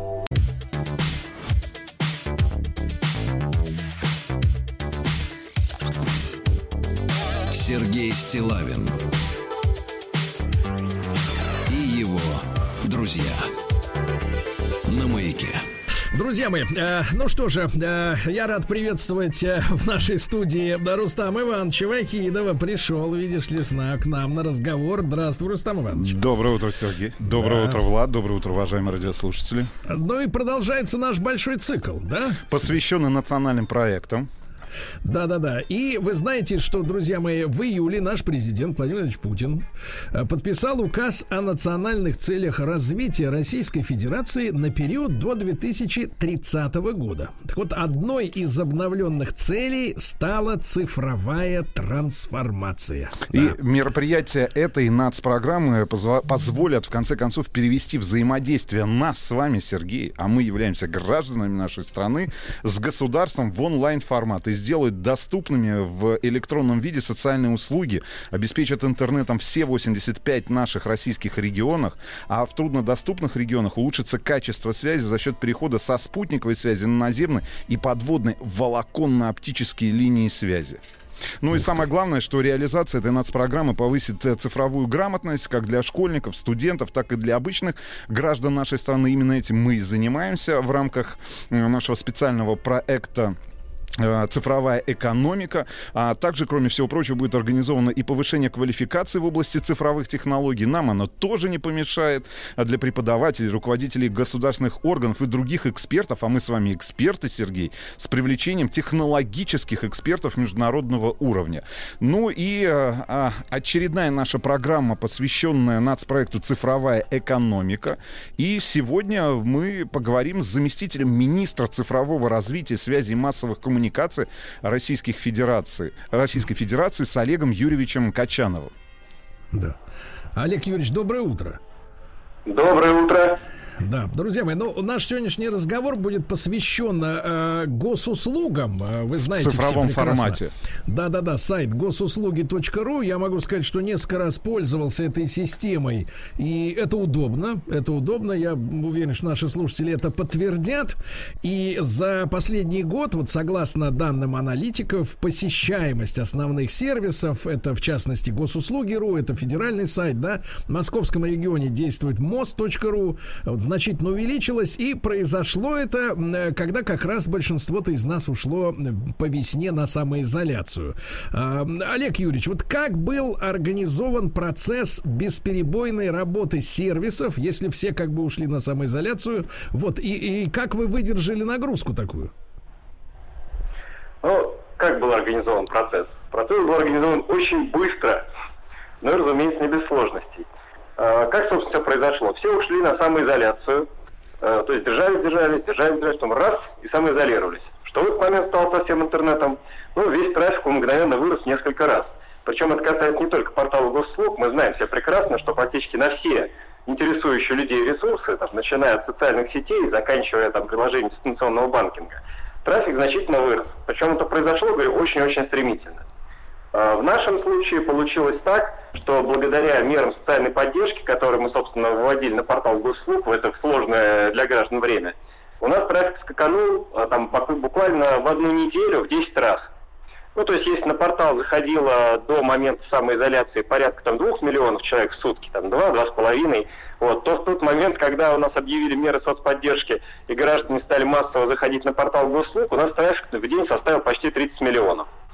Сложное было время, сложное, но очень интересное.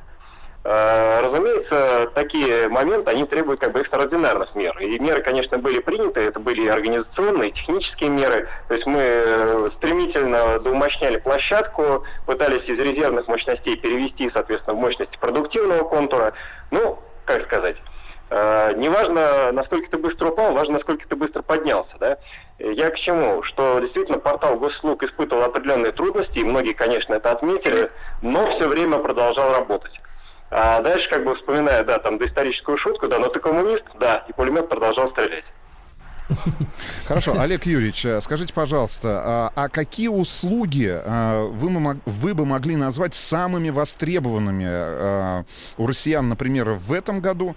А, Сколько заявок обрабатывалось ежедневно на онлайн-порталах, соответственно, и госуслуги, и мост.ру, и, может быть, регионы-лидеры, ну, если мы не берем э, во внимание Москву, например, кроме московского региона. Ну, регионы лидеры это у нас на самом деле довольно очевидно, где больше всего людей, там больше всего, э, там по сути регионы лидеры. То есть если не брать э, непосредственно там Москву саму, да, то это, конечно, Московская область, это Санкт-Петербург, Ленинградская область и города-миллионники. Ну, то есть как бы все по одному считай, да, вот их сколько есть, у нас столько там фактически все регионы лидеры являются. А, Значит, что касается самых популярных услуг и вообще как посещаемости портала, ну, понятное дело, что вот после такого пика, который у нас был э, там в апреле-мае, да, ну, когда действительно все самоизолировались и надо было э, максимально как бы дистанционно взаимодействовать, э, но у нас все равно трафик общий вырос, и сейчас у нас в сутки примерно по 5,5 миллионов э, заходов, 5,5 миллиона визиторов. Э, Это касается как бы как самого портала, так и мобильного приложения госуслуги. Там трафик на самом деле уже примерно как 40 на 60, то есть 40% идут по-прежнему через браузер, а 60% фактически идут через мобильное приложение. И это понятно, на самом деле. Мобильное приложение работает традиционно удобнее. Ну, по крайней мере, в настоящий момент, там, скажем, это более удобно, чем просто работать с порталом. Понятно, что все идут с мобильных устройств. Значит, что касается самых популярных услуг. У нас по-прежнему в топе остается запись на прием к врачу. То есть у нас за этот год там 65 миллионов заявлений фактически на запись на прием к врачу. И это, к слову, так сказать, опять же, фактически исключая московский регион, потому что Москва эту запись ведет на своем портале, на МОСРУ.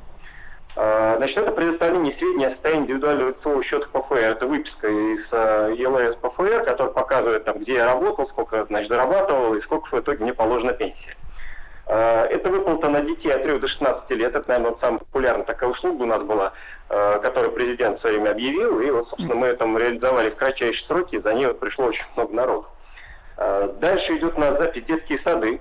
Э, В детские сады то же самое. Традиционно люди записывают в портал госуслуг, поскольку, поскольку этот сервис концентратов достаточно давно выведен и, в общем, пользуется неизменной популярностью населения. Ну и, конечно, регистрация транспортных средств. Вот она просела в период ковида, да, но сейчас опять восстанавливается, сейчас нагрузка опять растет, ну, соответственно, э, услуга по-прежнему остается как бы в топе самых популярных. А, Олег Юрьевич, Друзья мои, друзья мои, я напомню, что с нами на связи Олег Юрьевич Качанов, заместитель министра цифрового развития, связи и массовых коммуникаций Российской Федерации. Мы говорим о госуслугах, да, о цифровизации услуг а, нам с вами. В рамках Вот, нацпроекта «Цифровая экономика». Да. Олег Юрьевич, такой еще вопрос, если э, немножко задержаться на самых востребованных услугах у россиян в этом году. А по вашему личному мнению, какая услуга сегодня является не самой востребованной у россиян, а самой недооцененной?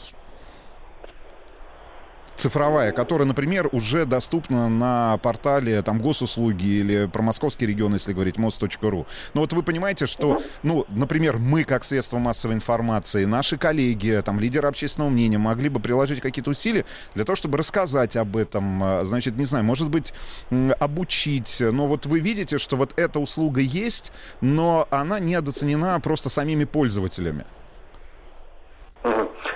Смотрите, тут э, вопрос, как обычно, с двух сторон, да. Мы же говорим, что чтобы быть оцененной пользователем, надо быть очень качественной. Чтобы быть очень качественной, надо, чтобы пользователи тобой активно пользовались, давали обратную связь и услугу совершенствовали. Э, В этом смысле еще раз обращаюсь к тому, что вот есть запись на прием к врачу. Э, Значит, я просто как кейс хочу рассказать. Э, Эта услуга действительно, там, наверное, самая популярная. Ну, что, понятно, все, так сказать, рвутся получить консультацию у врача, все хотят, так сказать, попасть к нему своевременно на прием, не тратить время в очередях. Э, Значит, и мы эту услугу радикально модернизируем, просто саму по себе запись на прием. Мы хотим вывести уже в этом году фактически новый формат, чтобы это можно было сделать в мобильном приложении, в несколько кликов, определить сразу специалиста, медицинскую организацию, куда ты хочешь обратиться. Вот. И мы уверены, что это в целом как бы даст еще дополнительный прирост трафика на эту услугу. Потому что сейчас мы видим, что э, ну, как бы часть граждан просто не доходит до цели. Да, они начинают искать свою медицинскую организацию, по какой-то причине там не могут ее найти, ну, так сказать, силу пользовательского опыта или силу того, что конкретная медицинская организация еще в, в этом регионе не выведена э, в справочник. Вот, и, соответственно, на этой точке отваливаются. Вот мы хотим эту услугу сделать радикально более качественной. А, То же самое касается, например, а, ну, услуг по записи детские сады. Запись детские сады, мы считаем, что она и есть популярная, и должна оставаться популярной. И там сказать, там, доценено, недооценено трудно, но то, что после модернизации, которую мы сейчас проводим, еще раз, поменяет сам пользовательский опыт, пользовательский функционал, то есть услуга станет как бы более, э, ну, скажем, user-friendly, да, Э, и мы считаем, что, опять же, на нее там трафик должен вырасти. Но, кроме самих услуг, кроме самих услуг, на самом деле есть так называемые суперсервисы, там про них, наверное, еще мы, может быть, успеем поговорить сегодня. Но э, в чем ключевое отличие? Суперсервис это не просто какая-то выбранная услуга. Суперсервис это, по сути, такая автоматизированная жизненная ситуация. Вот у гражданина что-то случилось в жизни, или там какое-то событие это грозит у него произойти, государство как-то с ним должно взаимодействовать и отреагировать. Ну, я вот как пример, наверное, приведу, да, там, э, запись э, на прием э, выше ну, в вузы, да, запись на поступление в вузы. Э, Соответственно, поступая в ВУЗ онлайн, это как некий суперсервис выведено, и он пока был там, в режиме пилотной зоны в этом году, всего 54 вуза было, и уже все равно как бы мы получили достаточно высокий трафик на вот этот суперсервис. А в следующем году мы будем масштабировать на все государственные вузы. Вот, и считаем, что на самом деле вот пока, так сказать, может быть, недооцененный вот этот суперсервис будет оценен гражданами в полной мере. Вот, ну, вот как пример, наверное, так. Олег Юрьевич, а, а, значит, а что такое вообще суперсервис? Объясните нам, вот простым э, юзерам, э, ну, давайте так, не наделенным э, достаточным пользовательским опытом или опытом Ну, разработчиков. вы прямо скажите Олег Юрьевичу, хотите записаться в ВУЗ, правильно? Ну, может быть. Точно. Да. Хорошо. А что такое суперсервис? Ну, вот смотрите, да, вот есть, вот я уж начал рассказ, да, про поступление в ВУЗ онлайн.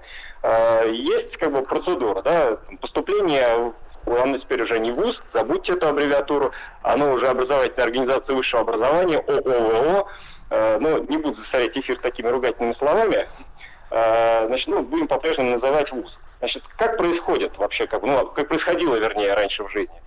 Сидит там абитуриент, выбирает ВУЗ для поступления.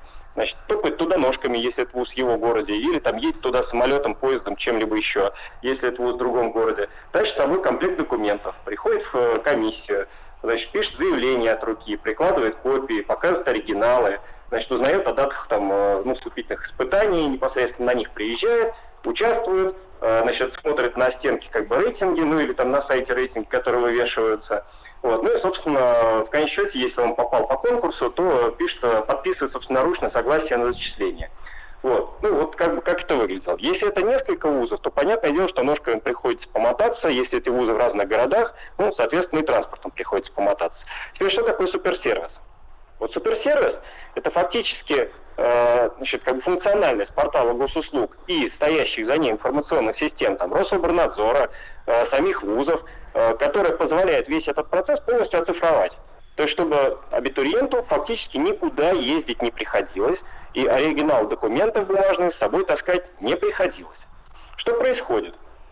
Э, он выходит, заходит на портал, онлайн выбирает вузы, там до трех вузов, соответственно, до пяти направлений можно выбрать, куда он готов, э, соответственно, ну, выбирает их для поступления. Э, направляет туда заявление о зачислении, соответственно, скан копии документов. В будущем, сразу хочу сказать, мы планируем перейти полностью на реестровую модель документов об образовании, то есть чтобы, в принципе, бумажки перестали ходить. Это будет просто, ну, как бы запрос к базам данных, если так совсем по-простому. Э, то есть документы о среднем образовании, документы о его дополнительных достижениях, там, условно говоря, олимпиадные, там, соревновательные и прочее, вот, они будут просто как бы прикладываться ссылками на государственные информационные ресурсы. Э, дальше. Он, соответственно, жмет кнопку «Подать», заявление уходит, э, и происходит, соответственно, онлайн отслеживание конкурсной ситуации. При необходимости ему могут прислать ссылку из того или иного вуза и, например, дистанционно с ним провести дополнительные вступительные испытания. Ну, собеседование, да? Же, что, простите? Собесед... Ну, что-то типа собеседования. Да, да, да. Ну да, типа собеседования. Оно не совсем прям собеседование, да, потому что есть еще дополнительные элементы, которые должны, ну, даже при таком дистанционном собеседовании э, как бы доказать, что там за монитором не стоит репетитор, который подсказывает результаты э, значит, заданий.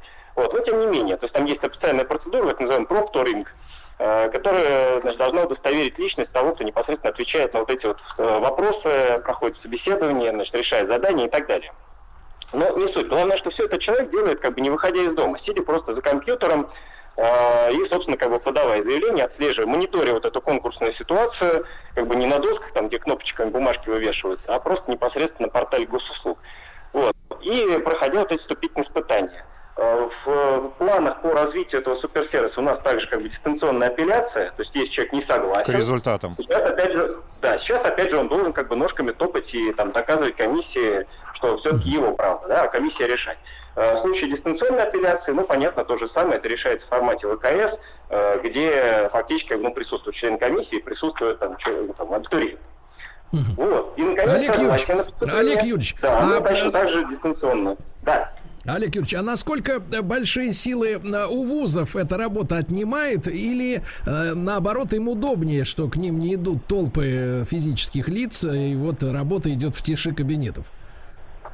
Ну, смотрите, конечно, в конечном счете, в конечном счете, всем будет удобнее работать, я уж не знаю, как там в тиши кабинетов или там в громкозвучании кабинетов, но в любом случае, когда нет вот бесконечного потока как бы студентов, которые, абитуриентов, извините, еще не студентов, да, ну, дальнейших студентов, вот, а, которые задают вопросы, э, которым непонятна процедура, которые там могут быть э, значит, чем-то недовольны, или наоборот комиссия чем-то недовольна. Ну, понятное дело, что все это создает дополнительную какую-то, так сказать, нагрузку, в том числе эмоциональную.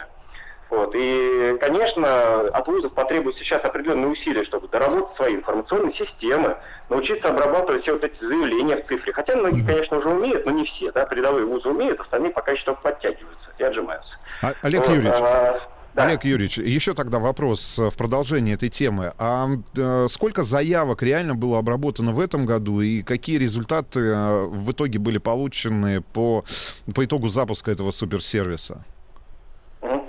Смотрите, 54 вуза участники были вот этой пилотной волны, да?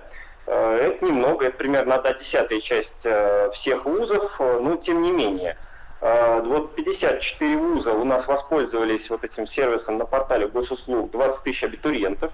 С учетом того, что один абитуриент мог подать заявление несколько вузов, там было подано более 70 тысяч заявлений. Вот. Ну и, соответственно, они пошли дальше в обработку, то есть как бы они были приняты вузами, э, и по ним, собственно, была дальнейшая процедура. Вот. А в следующем году, как я уже говорил, это на самом деле все государственные вузы должны быть, все там 500 с чем-то там, а около 520, по-моему, если я правильно помню, там сейчас боюсь наврать. Вот, а, соответственно, ну, понятно, что плюс тому там сервис мы рассчитываем будет более популярен, то есть мы будем предпринимать определенные усилия по его продвижению, вот, и надеемся, как бы количество поданных э, заявлений, количество в итоге там довольных, надеюсь, абитуриентов будет гораздо лучше.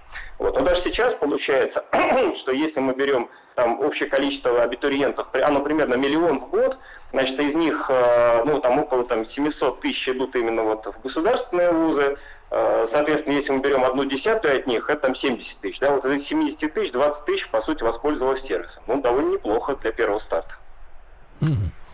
Друзья мои, я еще раз напомню, что с нами на связи Олег Юрьевич Качанов, а, заместитель министра цифрового развития, связи и массовых коммуникаций Российской Федерации. Вот я сегодня, да я вижу, что и Рустам Иванович с Владиком тоже узнали слово суперсервис. А, Олег Юрьевич, это, э, понятно, пилотный проект э, прошел, я так понимаю, успешно. А, только ли образование касаются суперсервиса? Вот в каких, а, в каких жизненных ситуациях вы также прогнозируете развитие подобной услуги? Услуги?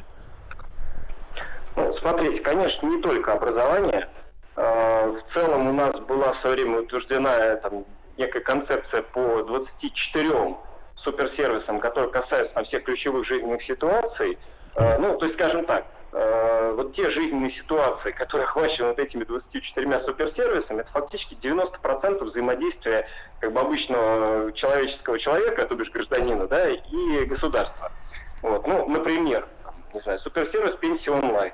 То есть это справка о размере пенсии через госуслуги, по назначению пенсии, безличного посещения пенсионного фонда, э, получение сведений о статусе, соответственно, пенсионер, предпенсионер, значит, э, дополнительное заявление на учет неучтенных периодов деятельности, ну и много всего другого. Понимаю. Вот, по сути, как бы, да, есть жизненная ситуация, человек там приблизился к пенсионному возрасту и да. хочет там желательно не да. тратить свои силы и время, да, вот да. просто получать пенсию на карточку. Олег вот Юрьевич, а мы давайте, с вашего позволения, продолжим после нашего выпуска новостей новостей спорта. Говорим сегодня о госуслугах и, вы запомнили, друзья мои, 24 суперсервиса.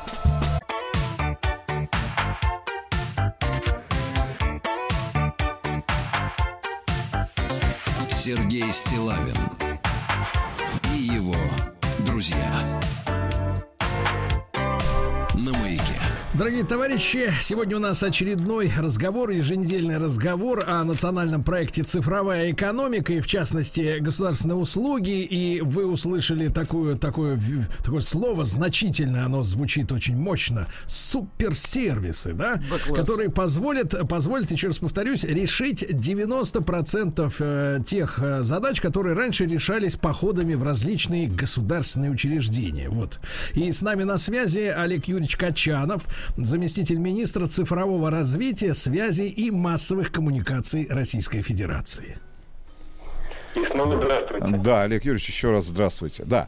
А, а, поговорили мы про суперсервисы. А у нас вопрос с Сергеем вот какой. На самом деле а, мы а, с Сергеем получили свой последний паспорт. Он пока аналоговый. Значит, это пока не цифровая услуга. Ну, то есть это в любом случае документ, который мы носим ну, постоянно в нагрудном кармане. Значит, время от времени достаем его. Мы понимаем, что нам за 45 уже, что это наш последний паспорт, наши последние фотографии. А, понятное дело, что и э, цифровые услуги, про которые мы сегодня очень много говорим, и госуслуги те же самые, и портал, проникли практически во все сферы социальной жизни, и там, ну, нам, наверное, а, более молодому поколению, там, 30, там, 40-летних, а, понятное дело, что речь, наверное, сейчас не идет о поколении, там, э, условно говоря, 16 плюс. Эти люди вообще родились в другом мире, они сразу родились в цифровой среде, дети, которые сегодня ходят в детские сады, в среднеобразовательные школы, а с ними все понятно. Значит, перестраив... мы перестраивались быстро, дети наши достаточно быстро погрузились в цифровой мир, в мир цифровых услуг. А что происходит вот с людьми пожилыми? Как они адаптируются, собственно говоря, к, циф... к появлению цифровых услуг? А, а Как они вообще в целом воспринимают цифровизацию вот эту повсеместную, которая, ну, стала трендом таким, да, ну и, собственно говоря, ну, одним из главных, наверное, да, вот этих рывков технологических, которые совершило общество? Ну, смотрите, конечно, во-первых, про молодежь, да, действительно, современные дети рождаются там с айфоном в руках и с ним дальше как бы двигаются по жизни, формируя свою цифровую траекторию. И это, конечно, очень здорово. А, значит, про паспорт в школе, так сказать, э, просто мелькнуло в речи, да, что да, я тоже до сих пор достаю из широких штанин дубликатом бесценного груза. И тоже как бы пока он совершенно не цифровой, а вовсе даже аналоговый. Э, то бишь бумажный, напечатанный, прошитый, скрепленный. В общем, все у него в этом смысле абсолютно вещественное и материальное. Э, вместе с тем, э, просто вот два слова скажу, да, одно из достаточно важных мероприятий, которые, ну, как обычно, очень давно о нем говорили, пытались сделать, делали. Но, наконец, я считаю, что все-таки должны уже сделать. И вот, собственно, следующий год он должен стать таким как бы революционным, да, это внедрение электронного паспорта электронного паспорта, причем сразу, ну там мы говорим как бы про два варианта его реализации. Э, наверное, самый такой понятный молодежи, да, самый понятный э, тем, кто еще там готов максимально пройти свою собственную цифровую трансформацию, да, это просто в формате мобильного приложения. Ну, то есть мы же все привыкли пользоваться телефонами. Мы пользуемся ими для оплаты, мы пользуемся ими для покупки билетов, мы пользуемся ими, чтобы показать, там, не знаю, билет в кинотеатр э, или там пройти в парк развлечений. Да, когда мы купили билет, вот он онлайн, пожалуйста, мы показали, значит, э, штрих-код прочитали и прошли. А почему нельзя точно так же носить с документами, удостоверяющими личность? Ну, выясняется, что можно, конечно, с большим количеством оговорок, э, с большим количеством, так сказать, э, требований со стороны наших регуляторов в области информационной безопасности, но главное можно. И, собственно, в следующем году мы пока в пилотных регионах, ну, первый пилотный регион у нас, понятно, цифровой лидер наш, это город Москва, вот, но на самом деле есть ряд регионов, которые точно так же готовы в этом поучаствовать, мы с ними сейчас ведем переговоры. Вот, мы хотим запустить как раз мобильный идентификатор гражданина, э, который будет представлять из себя мобильное приложение, куда будет записано э, значит, вернее, через которое можно будет продемонстрировать определенный там, набор документов личного хранения, ну, включая как бы паспорт, да, паспортные данные. А, вот мы прорабатываем сейчас с регионом как бы, сценарий использования, а где это можно будет. Потому что, понятно, одно дело как бы на мобильное приложение завести паспорт, другое дело его показать, например, проверяющему тебя инспектору. Вот. А, ну, вот эти кейсы прорабатываем и рассчитываем, что в следующем году все-таки такой пилот стартанет. И доставать широкий штанин теперь можно будет не дубликат бесценного груза, а, собственно, привычным движением доставать свой телефон. Да. Олег вот. Юрьевич, ну, а, это... да, Олег У Юрьевич, Сергея а тут, много вопросов. Да, тут сразу два вопроса. Во-первых, не могу не спросить про, э, так сказать, людей, которые, например, вот не хотят покупать телефон. Вот не хочет он человек э, покупать смартфон. Останется для него какой-нибудь вариант электронного паспорта, ну, например, в облачном хранении. Значит, э, я так понимаю, ты подходишь, тебя спрашивают, ты кто? Я вот, например, Олег Юрьевич. Э, тебя, значит, пробивают по базе, там сразу на экране вылезает твоя фотография, твои данные, какой-то, может быть, отпечаток пальца идентификационный, ну, чтобы вообще с собой ничего не носить. Ни, ни смартфон, ни какую-нибудь там сим-карту, э, чип какой-то. Вот просто вот ты Только в базе одежда. и все. Да, только, только одежда, по-легкому. Чтоб не взяли. Смотрите, если вообще с собой ничего не носить, то можно столкнуться с некорректным к себе отношением. Ну, по крайней мере, на настоящий момент. До тех пор, пока значит, во всем мире не заработала система биометрической идентификации как бы просто по взгляду и по мысли. Вот. Поэтому все-таки что-нибудь носить с собой надо. Если не хочешь покупать телефон, так кто же тебе препятствует? Но носи ты бумажный паспорт, как бы наслаждайся его приятной тяжестью в левом кармане брюк.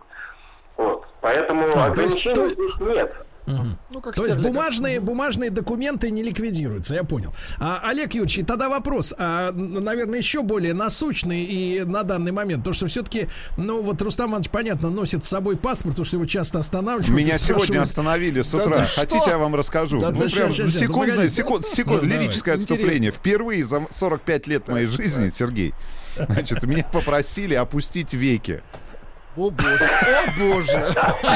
Значит, изменилось лицо. Погоди, пока вы не видели, с вами что-то делали страшное, да? Серьезно сказали. Опустите, пожалуйста, А веки. веки, если опустить, Прекрасно, прекрасно.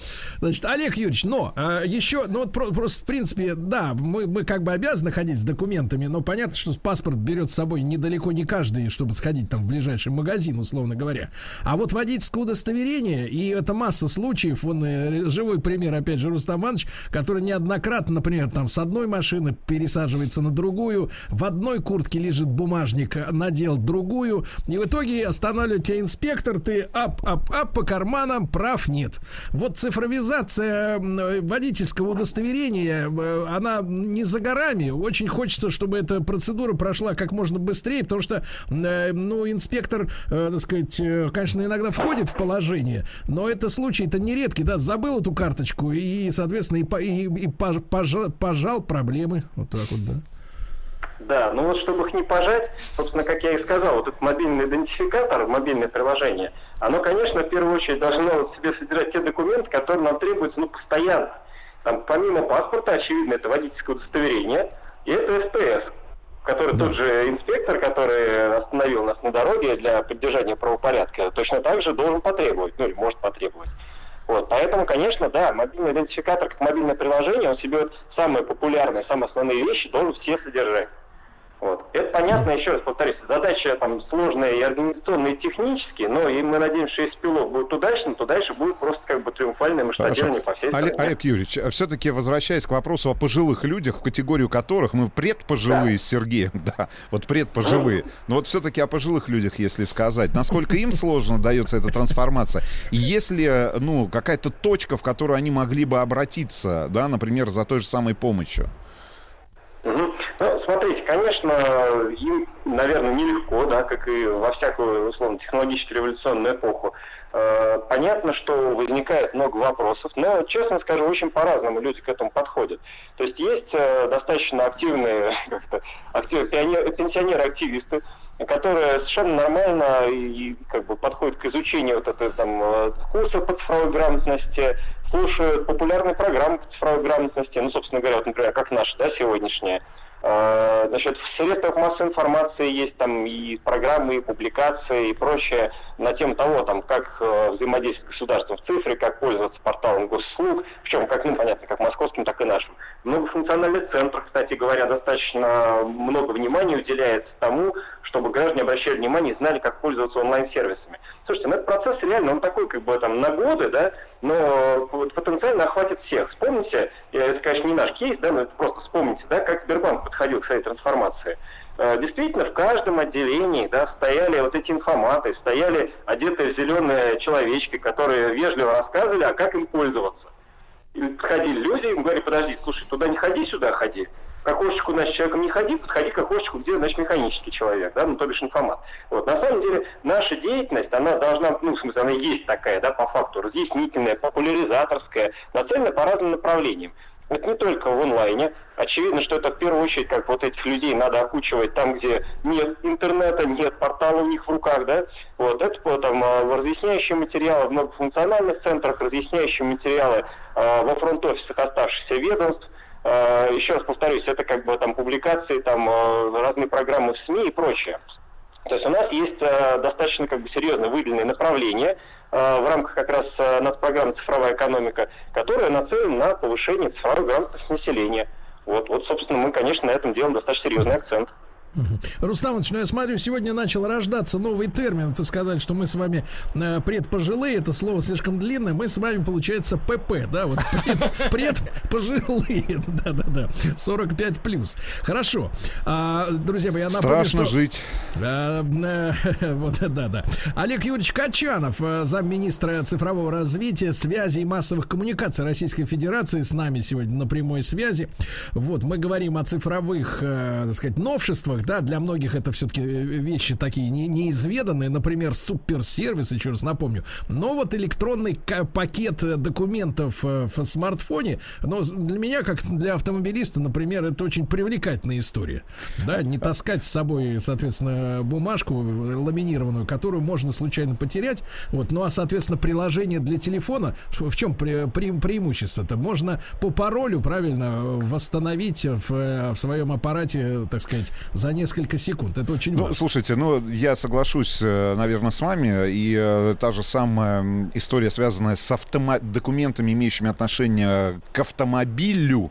Ну, да. Ну, вот потому что сегодня буквально меня действительно остановил экс- экс- э, инспектор, и не ага. было у меня с собой доверенности на тот автомобиль, на котором я э, передвигался. Понятное дело, что это там не самое серьезное нарушение, но в целом э, для того, чтобы снять, э, ну, вот эти вопросы, ага. которые возникают в момент да. вашего общения с инспектором, наличие бы да. цифровой копии, Слушайте, цифровых документов Руслан, реально бы избавило а вас я от, понял, от почему, этого. А я понял, почему вас попросили веки, ну веки закрыть. Почему? Потому ну что у особенных людей там может быть что-то написано. А, спрятано. Какая-то ориентировка.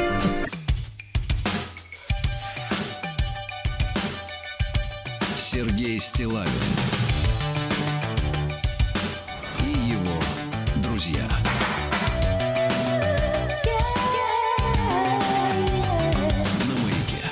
Друзья мои, сегодня мы продолжаем разговор о цифровой экономике. Будущее стучится в нашу дверь. О э, нацпроекте «Цифровая экономика» да. в, раш... в рамках нашего специального проекта, посвященном этому нацпроекту. Да. да.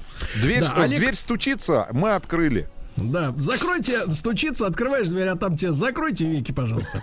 А, друзья мои, ну, Олег Юрьевич Качанов, заместитель министра цифрового развития, связи и массовых коммуникаций России с нами на, на прямой телефонной связи. Ну, я понимаю, что Рустам сейчас озабочен судьбой ПП, предпенсионера себя. Но, да. но в целом, вы знаете, какой вопрос меня лично Давайте. интересует? Понятное дело, ковид, э, абсолютно новая реальность, с которой мы столкнулись в 2020 году. Первая... А вы лично? Да, Вы лично? Я лично. Первая волна пандемии, вторая волна пандемии.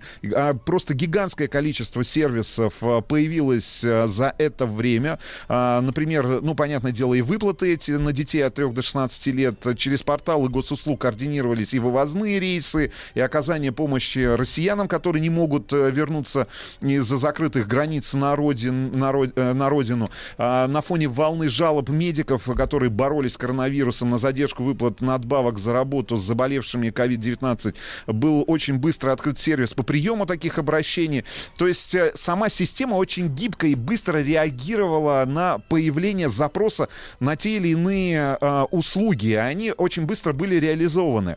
Как вообще устроена организация создания новых услуг? Ну и существует, может быть, какая-то специальная рабочая группа, которая реагирует на сформировавшийся э, запрос. Откуда эта информация поступает в эту группу, Олег Юрьевич? Ну, смотрите, тут э, неправильно сказать прям про рабочую группу. Давайте скорее будем называть это неким таким э, операционным штабом, который был э, в министерстве на тот момент сформирован. Э, ну и понятно, что это операционный штаб не только как бы из наших э, коллег, сотрудников министерства. Сюда входили все и подрядчики, которые для нас очень-очень быстро должны были, собственно, реализовывать сами сервисы, как бы их э, фронтальную часть, их ответную часть и так далее. Входили коллеги из смежных ведомств, с которыми мы постоянно коммуницировали, постоянно взаимодействовали, как вот с теми же вывозными рейсами, да, это понятно, это как бы совокупность ведомств, да, вот, а, понятное дело, что вот, вот это все, оно как бы жило и кипело в едином котле. А дальше все напоминало, э, как бы сейчас скажу слово скрам, да, когда как, навались и делай.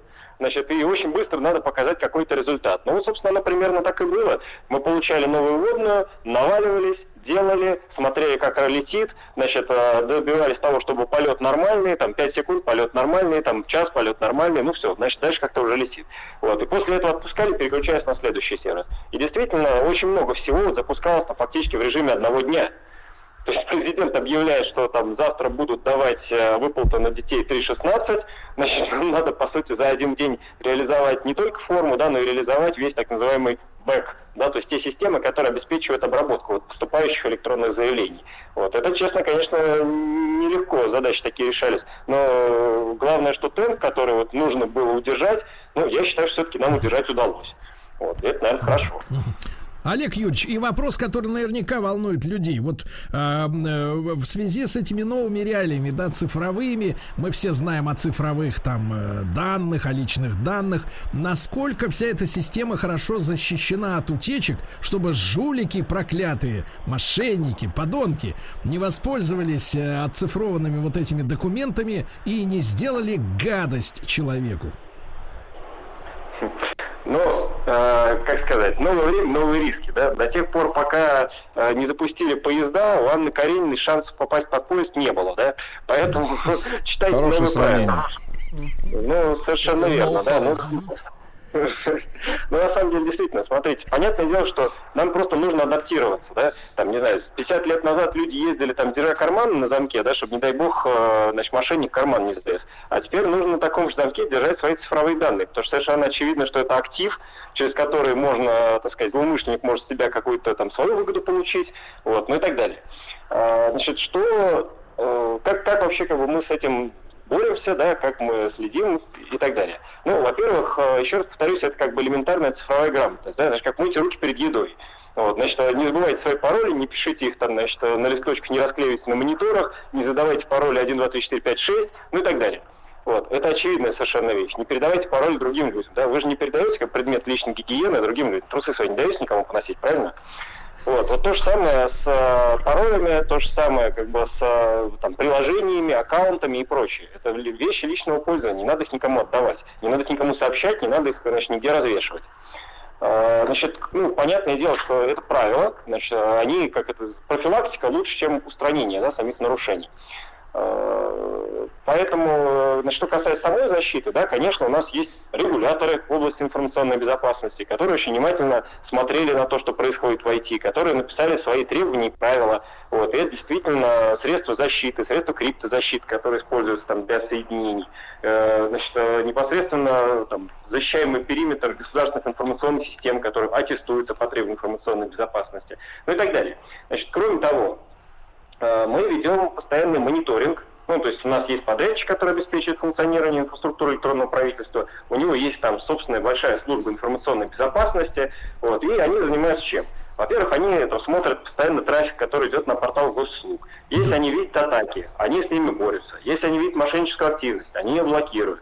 Если, значит, они засекают конкретно какие-то ботнеты, значит, или попытки там, компрометации баз и так далее, они на это реагируют. Олег Юрьевич, до- Олег Юрьевич, Да. ну вы нас Да. успокоили, спасибо большое. Олег Юрьевич Качанов, час пролетел незаметно, заместитель министра цифрового развития, связи и массовых коммуникаций России с нами был на связи.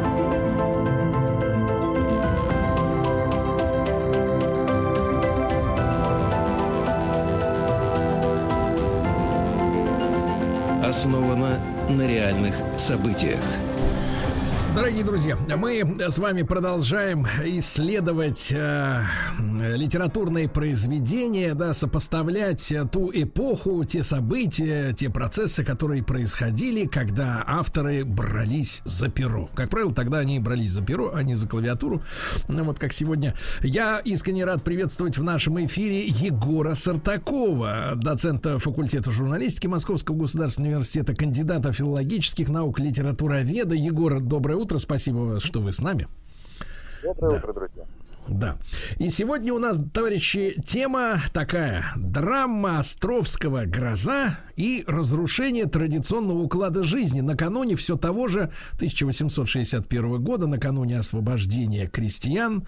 Вот. Э, Егор, э, мы сегодня, вот, может быть, нашим слушателям будет это в помощь для понимания э, тех процессов, мы сегодня тоже в некоторой, в некоторой растерянности ведь находимся перед будущим, да, как, условно говоря, как там люди на рубеже 20 19 и 20 веков э, в преддверии Первой мировой войны наступление э, технической революции, технического прогресса были в растерянности. Ну Вот, и мы тоже можем, наверное, понять сегодня, да, когда э, грядет некая цифровая эпоха, некий новый технологический уклад, и будущее, честно говоря, нам представляется очень туманным. Особенно это хорошо заметно по кинематографу, современному, массовому, естественно, да, популярному, э, где будущее чаще всего рисуется в каких-то негативных тонах. То есть, по большому счету, будущее нас пугает. Роботы, цифровизация, какие-то цифровые монстры и так далее и тому подобное. Вот, Егор, если чуть-чуть отойти, да, конкретно от грозы, мы, естественно, ей будем сегодня заниматься, но вот накануне, э, накануне действительно всех этих гигантских реформ 60-х годов 19 века, э, действительно, вот картина будущего, которая открывалась перед людьми, она была такой же пугающей, как перед обывателем вот в наше современное время? Да, вы знаете, безусловно, была пугающей, потому что перемены всегда пугают, потому что вот это состояние, которое Пушкин называл надбездной, когда медный всадник замирает у него над бездной, это, как я всегда говорю, статическое состояние нашей страны, но, с другой стороны, э, они ждали чего-то светлого. С другой стороны, они ждали перемен, потому что напомню, что в 1855 году умирает император Николай I, к власти приходит император Александр II, воспитанный в либеральном духе Василием Андреевичем Жуковским. И вот после вот этой зимы которая длилась 29 лет правления Николая I, э, когда железная зима дохнула на Россию, говоря словами Федора Ивановича Тютчева, вдруг наступила оттепель. Вот это понятие политической оттепели как раз и появилось тогда, во второй половине 50-х годов. Его ввел князь Петр Андреевич Вяземский. Э, для нас с вами теперь оттепель, конечно, прежде всего ассоциируется с 20 веком и с такой же второй половиной 50-х годов, но только через 100 лет, да, только через э, в 20 веке, а началась эта оттепель вот тогда, когда начали готовить эти реформы, и Конечно, происходит подъем литературы, конечно, происходит подъем общественной мысли, а, в том числе подъем журналистики в этот период резкий и качественный, и количественный. То есть и больше становится произведений, и журналов становится больше, и пишут вдруг они о том, о чем до этого никогда не писали. И в этом контексте Островский создает пьесу с названием «Гроза», которая, очевидно, не воспринимается как природное явление. А, Островский, вот его, его тревога, да, она разделяется людьми, или он, когда вот произведение было опубликовано, скорее напугало общественность, или он выразил, э, выразил то настроение, которое э, сформировалось, или он был, стал пророком таким? Да, мне кажется, что как раз второе, он объективно отразил ту ситуацию, которая тогда сложилась, и пьеса, что называется, пришлась ко времени, потому что это, ну, просто взлет э, Островского драматурга. Вообще, Островский, друзья, невероятно плодовитый драматург до конца жизни, а он умер уже в 80-е годы. Островский выдавал по 12-15 новых пьес в год.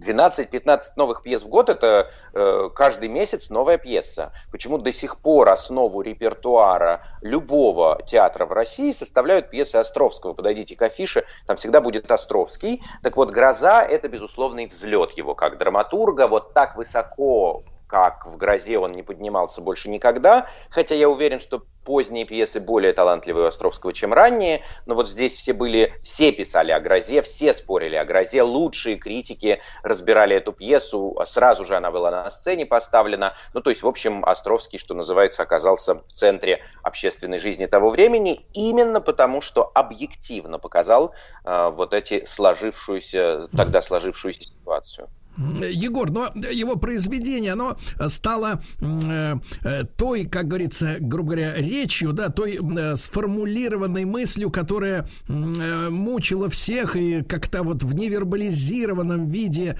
э, присутствовала в обществе. Это была э, своего рода сенсация или пош пощечина обществу. Вот э, как ее воспринимали это произведение? Нет, ее воспринимали не как пощечину, это точно, потому что, да, собственно, пощечины там никакой нет. Э, Островский сочувствует явно вот этой умирающей героине, главной героине произведения Катерине. Скорее, ее воспринимали именно как э, пророчество, но в том смысле, что не пророчество о будущем, а пророчество о настоящем. То есть Островский, как вы точно, Сергей, сказали, в невербальных формах, то есть не напрямую, да, в художественных образах показал те колоссальные сдвиги, в которых мы э, в конце 50-х годов 19 века жили.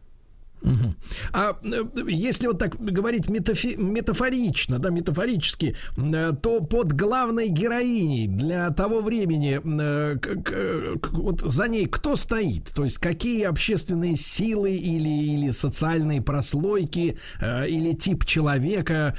Все-таки даже несмотря на то, что смерть Катерины считается сильным шагом, да, тем не менее это смерть, это, это уход, это гибель, это плохо. Вот э, кого он имел в виду, кого, кого увидело в Катерине общество? Да, вот здесь, мне кажется, следует четко разделить, кого он имел в виду и кого увидело общество. А Если говорить о том, кого Островский имел в виду, то он не имел в виду э, какое-то конкретное сословие или, предположим, не имел в виду какую-то общественную силу того времени, а скорее это просто вот эта идея новых сил, которые приходят на смену э, силам прежним. Все-таки Островский, друзья, не политолог и даже не публицист, а прежде всего драматург, и он не конкретизирует это. Общество же увидело вполне конкретную э, фигуру в образе Катерины, эту точку зрения сформировал популярный тогда критик журнала «Современник» Добролюбов в своей известной статье «Луч света в темном царстве», в котором он прямо связывает э, самоубийство Катерины с э, готовящимся восстанием. В статье «Луч света в темном царстве» Добролюбов пишет «Гроза, как взрыв восставшей народной воли», я цитирую статью, должна произвести освежающее очистительное явление как взрыв восставшей народной воли. То есть он чуть ли не объявляет Катерину революционеркой, которая бунтует против э, э, темного царства Кабанихи. Ну, конечно, э, ничего подобного пьесе нет, но, как я всегда студентам говорю, по сути говоря, Добролюбов предложил блестящую режиссерскую трактовку э, образа Катерины, ну, вообще режиссерскую трактовку грозы. Ну, вот Добролюбов, да, как он талантливо э, натянул, так сказать, политический контекст на эту всю историю. Я просто, э, Егор, надо понимать, что мы э, делаем разные программы, да, вот мы с вами делаем литературоведческие встречи, а затем у нас есть психологические беседы, и э, чисто с житейской точки зрения, э, вот картина, когда э, там старшая женщина подавляет э, своего сына, да, и страдает от этого как раз э, в этом произведении Катерина, это классический такой расклад, да, э, с которым психологи, психоаналитики, э, ну, как-то предлагают методы борьбы, но я смотрю, от века к веку, в общем-то, ситуация легче э, не становится. По-прежнему есть подавленные мужья, есть искреннее э, чувство, да, у затворницы в лице Катерины, есть Борис, который не пытается спасти свою любовь и, и избегает, ну, и есть, соответственно, сын Кабанихи, так сказать, слабый, какой-то робкий, совершенно э, подавленный, задавленный жестокой матерью человек. Имел ли Островский под Кабанихой, ну, действительно, какой-то подтекст, не знаю, политический, э, остро-социальный, чуть- ли не революционный, то есть, понятно, образ-то омерзительный, да, но вот э, увидели ли в ней, условно говоря, популярное слово, режим, да, который вот как бы создает эти невыносимые условия для жизни честных, любящих сердец.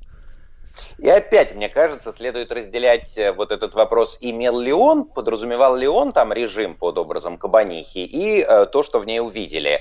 Э, Островский никогда, друзья, не разделял идею насильственной революционной ломки. То есть Островский не принадлежал к лагерю демократов, не считал, что, э, я не знаю, там монархический строй нужно разрушить, э, что режим, э, я не знаю, там прогнил и так далее. Но основание для трактовки Катерины как героической личности, безусловно, в пьесе Островского содержится. Добролюбов же и вообще как Добролюбов сформировал это общественное мнение о грозе, он предлагает э, более политическую трактовку Катерины, и э, Катерины и Кабанихи, разумеется, да, и почему он называет ее темное царство. Ведь здесь само слово царство, сам корень, царь, здесь, конечно, не случайен, потому что э, Островский в этой пьесе вводит в русскую э, драматургию, да и в целом, на самом деле, в русский язык слово самодурство, Э, это Островский придумал это слово самодурство, а Добролюбов обыгрывает это в статье и говорит, что самодурство это самодержавие. Видите, вот так подцензурно он играет самодурство, самодержавие, сюда же темное царство, разумеется. То есть для Добролюбова это открытый конкретный призыв к подготовке восстания.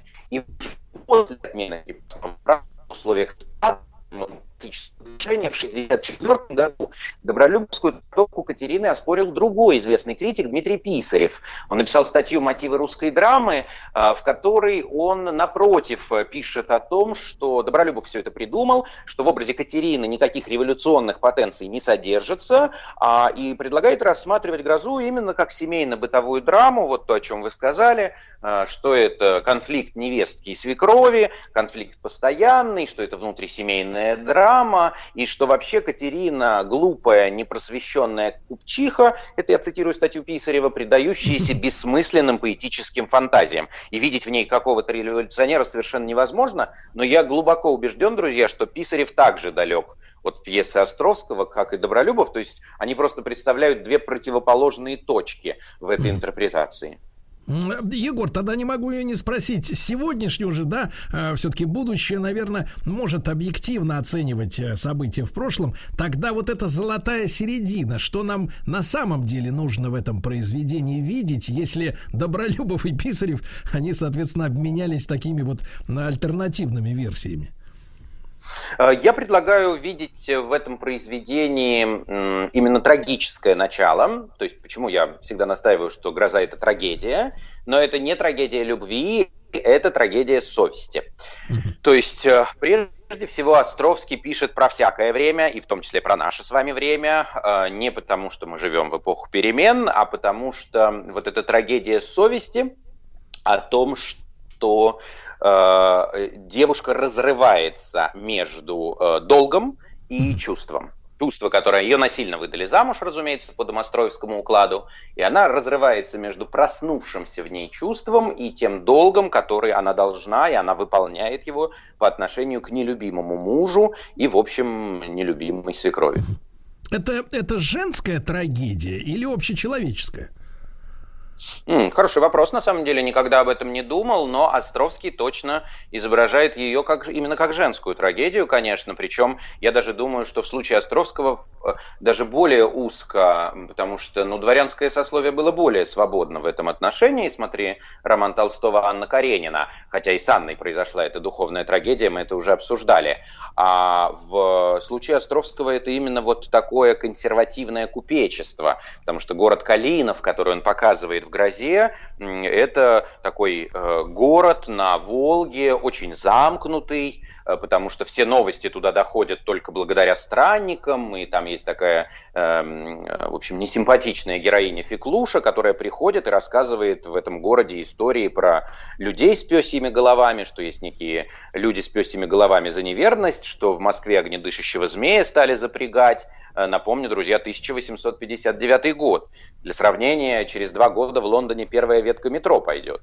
То есть в Лондоне метро началось, а у нас люди в пёсьи головы верят, и в огнедышащего змея, понятно, это на паровоз имеет в виду, который когда туда пошел. То есть это абсолютно замкнутый мир, абсолютно замкнутый город, э, провинциальный, и город, в котором ты задыхаешься. Ну, это, это как бы такая ком- комедийная составляющая, э, гротеск, э, там э, Островский сгущает краски, как бы иронизирует, или мы должны верить, что действительно вот настолько непросвещенными были провинции? Я думаю, что они, если мы говорим о купеческой среде, да, того времени, то, да, там, в общем, просвещение было, не сказать, чтобы сильно продвинутым. Там еще один герой, такой противоположный Феклуша, он, наоборот, местный э, самоучка Кулигина, он предлагает установить громоотводы э, главному купцу. Он говорит, давайте громоотводы установим, потому что, вот, значит, чтобы люди не погибали. И громоотвод появился в 18 веке, придумал его э, Бен Франклин. К 19 веку он уже стал заурядностью, но и здесь дикой топает ногами и кричит, гроза нам в наказание посылается. Господь нас наказывает грозой, а ты тут палками своими пытаешься от нее отгородиться. Также он отвергает солнечные часы, также этот самоучка мечтает изобрести вечный двигатель, хотя еще в средневековье доказали, что перпетум мобили невозможен, да, и вечного двигателя не изобрести. Но это вот именно демонстрация Островским вот той духовной среды, в которой разворачивается трагедия главной героини. Егор, а что бы мы сегодня представляли? Все-таки мы живем в обществе, где а, та страна погибла, да, в свое время, а, затем была советская власть, теперь у нас, так сказать, э, следующая формация, некая, э, не могу назвать, э, не могу дать формулировку ей, э, но мы не, не очень хорошо представляем вот са- саму купеческую среду э, сегодня, да, отчасти, может быть, это, ну, я буду пользоваться простонародным выражением, э, такие вот, э, как вот чтобы представить просто э, э, такой вот э, стержень этих людей, это вот что-то, нечто вроде барык, э, которые, э, так сказать, были заняты, э, так сказать, вот торговлей, обогащением и чьи произведения в кавычках в виде ужасных, так сказать, коттеджей с адскими какими-нибудь башенками, там, самодурскими как раз совершенно бе- безобразными, значит, вокруг городов там за последние там лет 20 разрослись, вот такие вот а, обогатившиеся, но при этом э, культурно э, не отрихтованные, скажем так, да, вот такие самодуры. Можно вот пр- пр- пр- провести параллель между теми купцами и сегодняшними вот этими товарищами? Вы знаете, вполне возможно, потому что все, что вы описали для купечества, было характерно для русского купечества этого и более раннего периодов. Только я добавлю одну черту, которой, насколько я понимаю, сейчас нет. Они были очень традиционные. То есть они были традиционалисты вот в самом консервативном смысле этого слова. Поэтому главная книга – это «Домострой» э, монаха Сильвестра, составленный еще в XVI веке при Иване Грозном. Очень религиозные, поэтому странники, поэтому ходят в церковь, поэтому кабаниха ставит пудовые свечи в этой церкви и так далее. И, по сути, Островский показывает вот эту разницу, э, фиксирует ее, что, с одной стороны, она чрезвычайно религиозна, кабаниха, и она ходит в церковь, но при этом а, ее вера очень сурова. Она не понимает, что такое прощение, она не знает, что такое э, любовь, то, что завещал э, нам Христос. И недавно вышла статья довольно любопытная по этому поводу, где кабаниху сравнивают с Ветхим Заветом, а Катерину с Новым Заветом. Ах, даже так. Даже так. А, с вашей точки зрения, Егор, а кабаниха, она э, плод, э, плод э, вот этой среды социальной, общественной, да, или это такой вот самородок, сказать, все-таки, все-таки, как говорится, бриллиант в этой общей короне? Нет, она, конечно, плод этой среды, плоть от плоти вот этого купечества в ней воспитанного. И вы знаете, любопытно, что сейчас э, «Гроза» очень популярна, она идет в нескольких театрах в Москве. И вот сейчас э, я, когда смотрел, обращал внимание, что они все больше э, акцент смещают с Катерины на Кабаниху и показывают трагедию Кабанихи. То есть они показывают, что на самом деле трагедия не только у Катерины, а трагедия у Кабанихи. Кабаниха, э, вот в «Современнике», например, была представлена эта трактовка, это Катерина, которая не умерла. Вот если бы Катерина не умерла, она бы превратилась в Кабаниху. Друзья мои, ну что ж, мы сегодня говорим о, п- пьесе «Гроза». Друзья мои, естественно, мы э, неоднократно уже в наших э, программах, основанно на реальных событиях, затрагивали тему а, слома, устоя, да, перемены катастрофической для многих, для других она дала какую-то надежду, хотя эти многие эти надежды не реализовались. Э, Смена э, строя, фактически, э, устройство жизни 1861 года. С нами Егор Сартаков, э, доцент факультета журналистики Московского государственного университета, кандидат филологических наук, литературовед.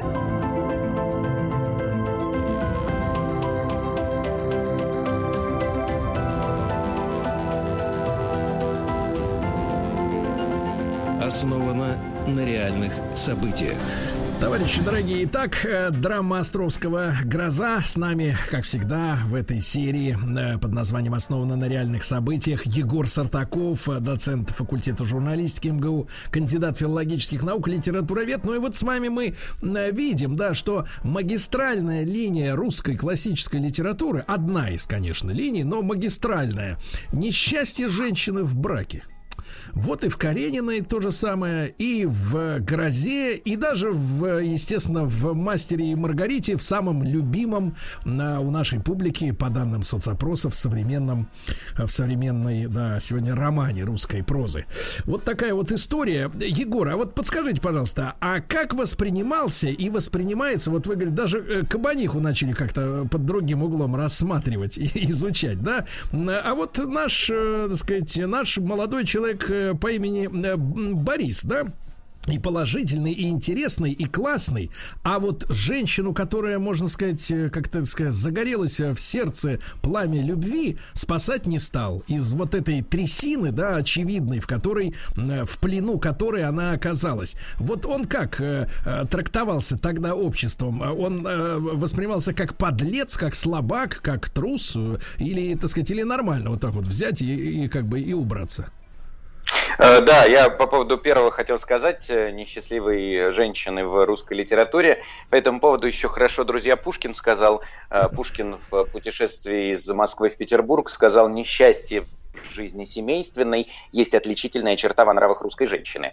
То есть Пушкин прямо показывает это в том числе и на Татьяне Лариной. Ну, то есть, в общем, вот эта идея действительно mm-hmm. того, что женщина в России в браке несчастлива. А что касается Бориса, никто, друзья, не воспринимал его, разумеется, как положительного персонажа. И э, Писарев, например, недоумевает, почему вдруг Катерина влюбилась в этого Бориса, потому что если сравнивать ее, э, его с ее мужем, с Тихоном, ну так пока оказывается, что они абсолютно одинаковые. То есть Катерина как будто променяла шило на мыло, она э, Тихон у нее э, тряпка, который подчиняется матери, и Борис точно так же абсолютно подчиняется своему дяде. Вообще, что делает Борис, друзья, в их городе? Борис э, приехал в этот город вступать в право наследства, но э, бабка оставила ему наследство на очень калиновских условиях. Вот то, такие условия могли быть только в его городе. Он получит это наследство только в том случае, если он будет почтителен к своему дяде, вот э, этому самому купцу, которому он подчиняется. А все в городе знают, что этот купец обожает деньги, что он такой э, совершенно помешанный на деньгах, и поэтому он никогда не даст ему этого наследства. Понимает ли это Борис? Да, конечно, понимает. Он он же не дурак, но при этом он не уезжает из города, потому что точно такая же тряпка, как и э, муж Катерины. И Катерина полюбила эту тряпку, это Добролюбов хорошо объяснил, только по одной причине э, поменяла это шило на мыло, потому что Борис из них единственный не Калиновский. То есть он выделяется из этого города хотя бы своей одеждой. Они все, по замечаниям Островского, в списке действующих лиц указаны одеты одинаково, а Борис единственный, кто одет иначе, и вот Катерина э, к чему-то другому тянется, но при этом оказывается, что он точно такой же, как и Тихон. В конце он ее бросает, она прямо просит взять ее с собой, и он говорит, ты что, куда я тебя возьму, мне самому будет тяжело, и просто уезжает из города прямо перед ну, ее то есть, самоубийством. То есть, как, как, как говорят, как и говорят психологи, да, в общем-то, к сожалению, люди снова и снова э, на, нам напарываются, да, на вот э, тех э, личностей, которых заставляют мучить, с кем они несчастны, и выхода из этого порочного психологического круга, к сожалению, нет. Ну вот в данном случае в грозе он был найден, но я не думаю, что такой э, выход уместен, в принципе, для большинства, слава богу. Вот, э, Егор, а что же касается, вот вернемся тогда уже к реальности, да, к той реальности, начала 60-х годов. И э, как, как с вашей точки зрения, вот э, этот город Калинов на Волге, да, после событий 1861 после череды этих э, реформ, одна из которых мы уже говорили, блистательная, например, судебная, была проведена, а, э, действительно ли вышли ли Катерины из э, своих вот этих трясин, э, или ничего не изменилось? А после реформ, я думаю, что не изменилось, а наоборот, происходит спад демократического движения. То есть вот если бы «Гроза» была написана э, или поставлена на сцене, предположим, через два года после, она была 59-й год написана, 60-й поставлена, а это было бы там, не знаю, через 2, 62-й, 63-й, да она бы не имела Э, того эффекта, который она имела до отмены, потому что пишется на подъеме этого демократического движения, а после нет, конечно, э, не вышла Катерина, Катерины такие, да, такой тип из этой своей трясины, потому что реформа, о которой мы уже говорили, да, была проведена, эм, в общем, в половинчатом виде, во многом ошибочно, и я уже говорил о том, что я убежден, что именно в ошибочном характере отмены крепостного права в России содержится залог русской революции, потому что и началось вот это, началась эта пролетаризация. Но Островский-то еще на подъеме. То есть Островский не знает, что будет дальше. Он правда верит в то, что вот эта героическая личность появится. Причем важно, что она должна появиться просто из народа. То есть Катерина, ну правда, Писарев прав, когда он говорит, что она не просвещенная, что она ничего не читала, что она в своей жизни прочитала только одну книжку, э, Библию, да, что все ее занятия это просто ходить в церковь и выполнять простую домашнюю работу, а больше ничего. Но для Островского важно, что эта героическая личность может появиться прямо из народа, и вот это стремление к свободе, оно у человека интуитивное. На самом деле это, ну, такой философский вопрос, будет ли любой человек стремиться к свободе по рождению, или же мы должны объяснить человеку, что ты должен стремиться к этой свободе. И для демократов Писаревского толка важно объяснять, важно объяснять, что вас обманули, когда отменили крепостное право. И для него героем будет, например, Рахметов из «Что делать» или Базаров из романа Тургенева «Отцы и дети». А вот Островский верит, что даже в обычном народе, который ничего не читал, который не просвещен, может возникнуть эта героическая личность, что стремление к свободе у любого человека интуитивно, он просто по рождению к этой свободе стремится. Э, свободах прекрасно, да. Вот, Егор, такой вопрос. Вот смотрите, Катерина у нас, ну, безусловно, жертва, да.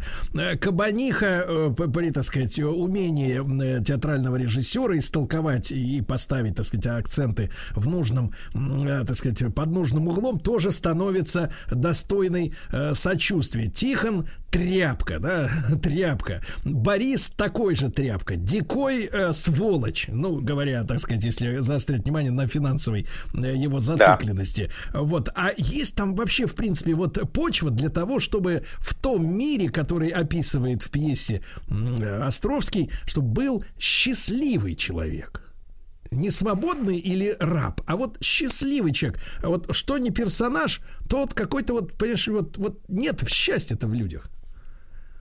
Кстати, тоже хороший вопрос, никогда об этом не думал. Действительно, есть ли среди персонажей грозы хоть кто-то счастливый?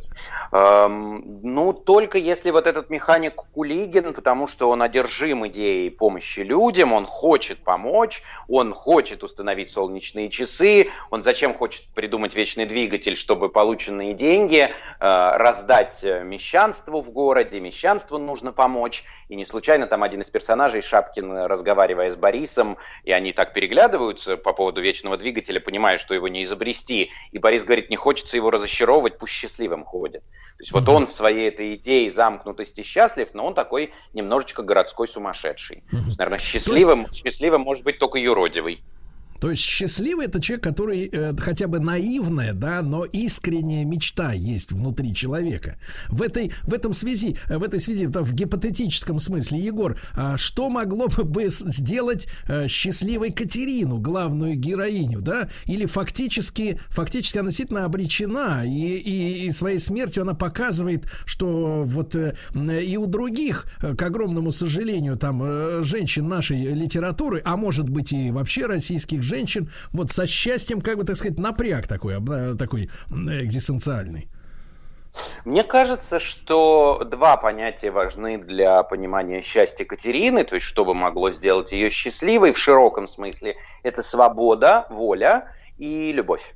Любовь и свобода – это то, чего не хватает Катерине, и Островский показывает, что та среда, которой Катерина сформировалась, это среда, лишенная свободы, потому что она абсолютно консервативна и очень иерархична, так патриархальна, то есть э, ты должна по домострою подчиняться мужу, свекрови и так далее, то есть женщина абсолютно замкнута, и с другой стороны, эта среда абсолютно лишена любви, потому что выдают замуж не по любви, потому что в браке этой любви от тебя муж и не ждет, то есть он и не хочет того, чтобы ты его любила, главное, чтобы ты выполняла этот долг. Там есть очень яркая сцена, когда Тихон уезжает в командировку, и Катерина обнимает его на прощание, и Кабаниха возмущается и говорит, что ты ему на шею вешаешься, ты что, любовница его? А что я должна делать? А ты должна лечь у порога и два часа выть чтобы все видели, как ты скучаешь по мужу. И неважно при этом, что ты думаешь. То есть думать в этот момент ты дум- можешь о том, что так, сейчас любовник придет, сейчас ночью пойду к Борису, но главное, чтобы ты громко-громко выла. То есть вот такая форма, которая отторгается от содержания, когда между содержанием и формой нет единства. Главное, чтобы по форме ты все выполняла. Ну о какой любви в таком случае может идти речь? Вот этой любви и свободы ей не хватает. Егор, и такой короткий вопрос э, в заключении нашего разговора. Купечество, как говорится, что будет говорить купечество? Купечество э, э, восприняло, так сказать, с молчаливой злобой вот эту пьесу, или оно не, по, не поняло тогда, не поняло тогда, что это о ней, о, об этом сословии, и что в, в его среде много таких вот вурдалаков? Да, вы знаете, очень коротко отвечу. Дело в том, что купечество, как мы уже выяснили, не сильно интересовалось литературой, и поэтому пьеса прошла мимо, то есть не могу сказать ни одной известной мне реакции купечества. Да и кроме того, важно понимать, что очень тяжелое время было для купечества, да. то есть им было не до литературы. Да. Друзья мои, Егор Сартаков, кандидат филологических наук, литературовед, с нами, как всегда, блистательно в нашем литературоведческом проекте. Спасибо. Еще больше подкастов на радиомаяк.ру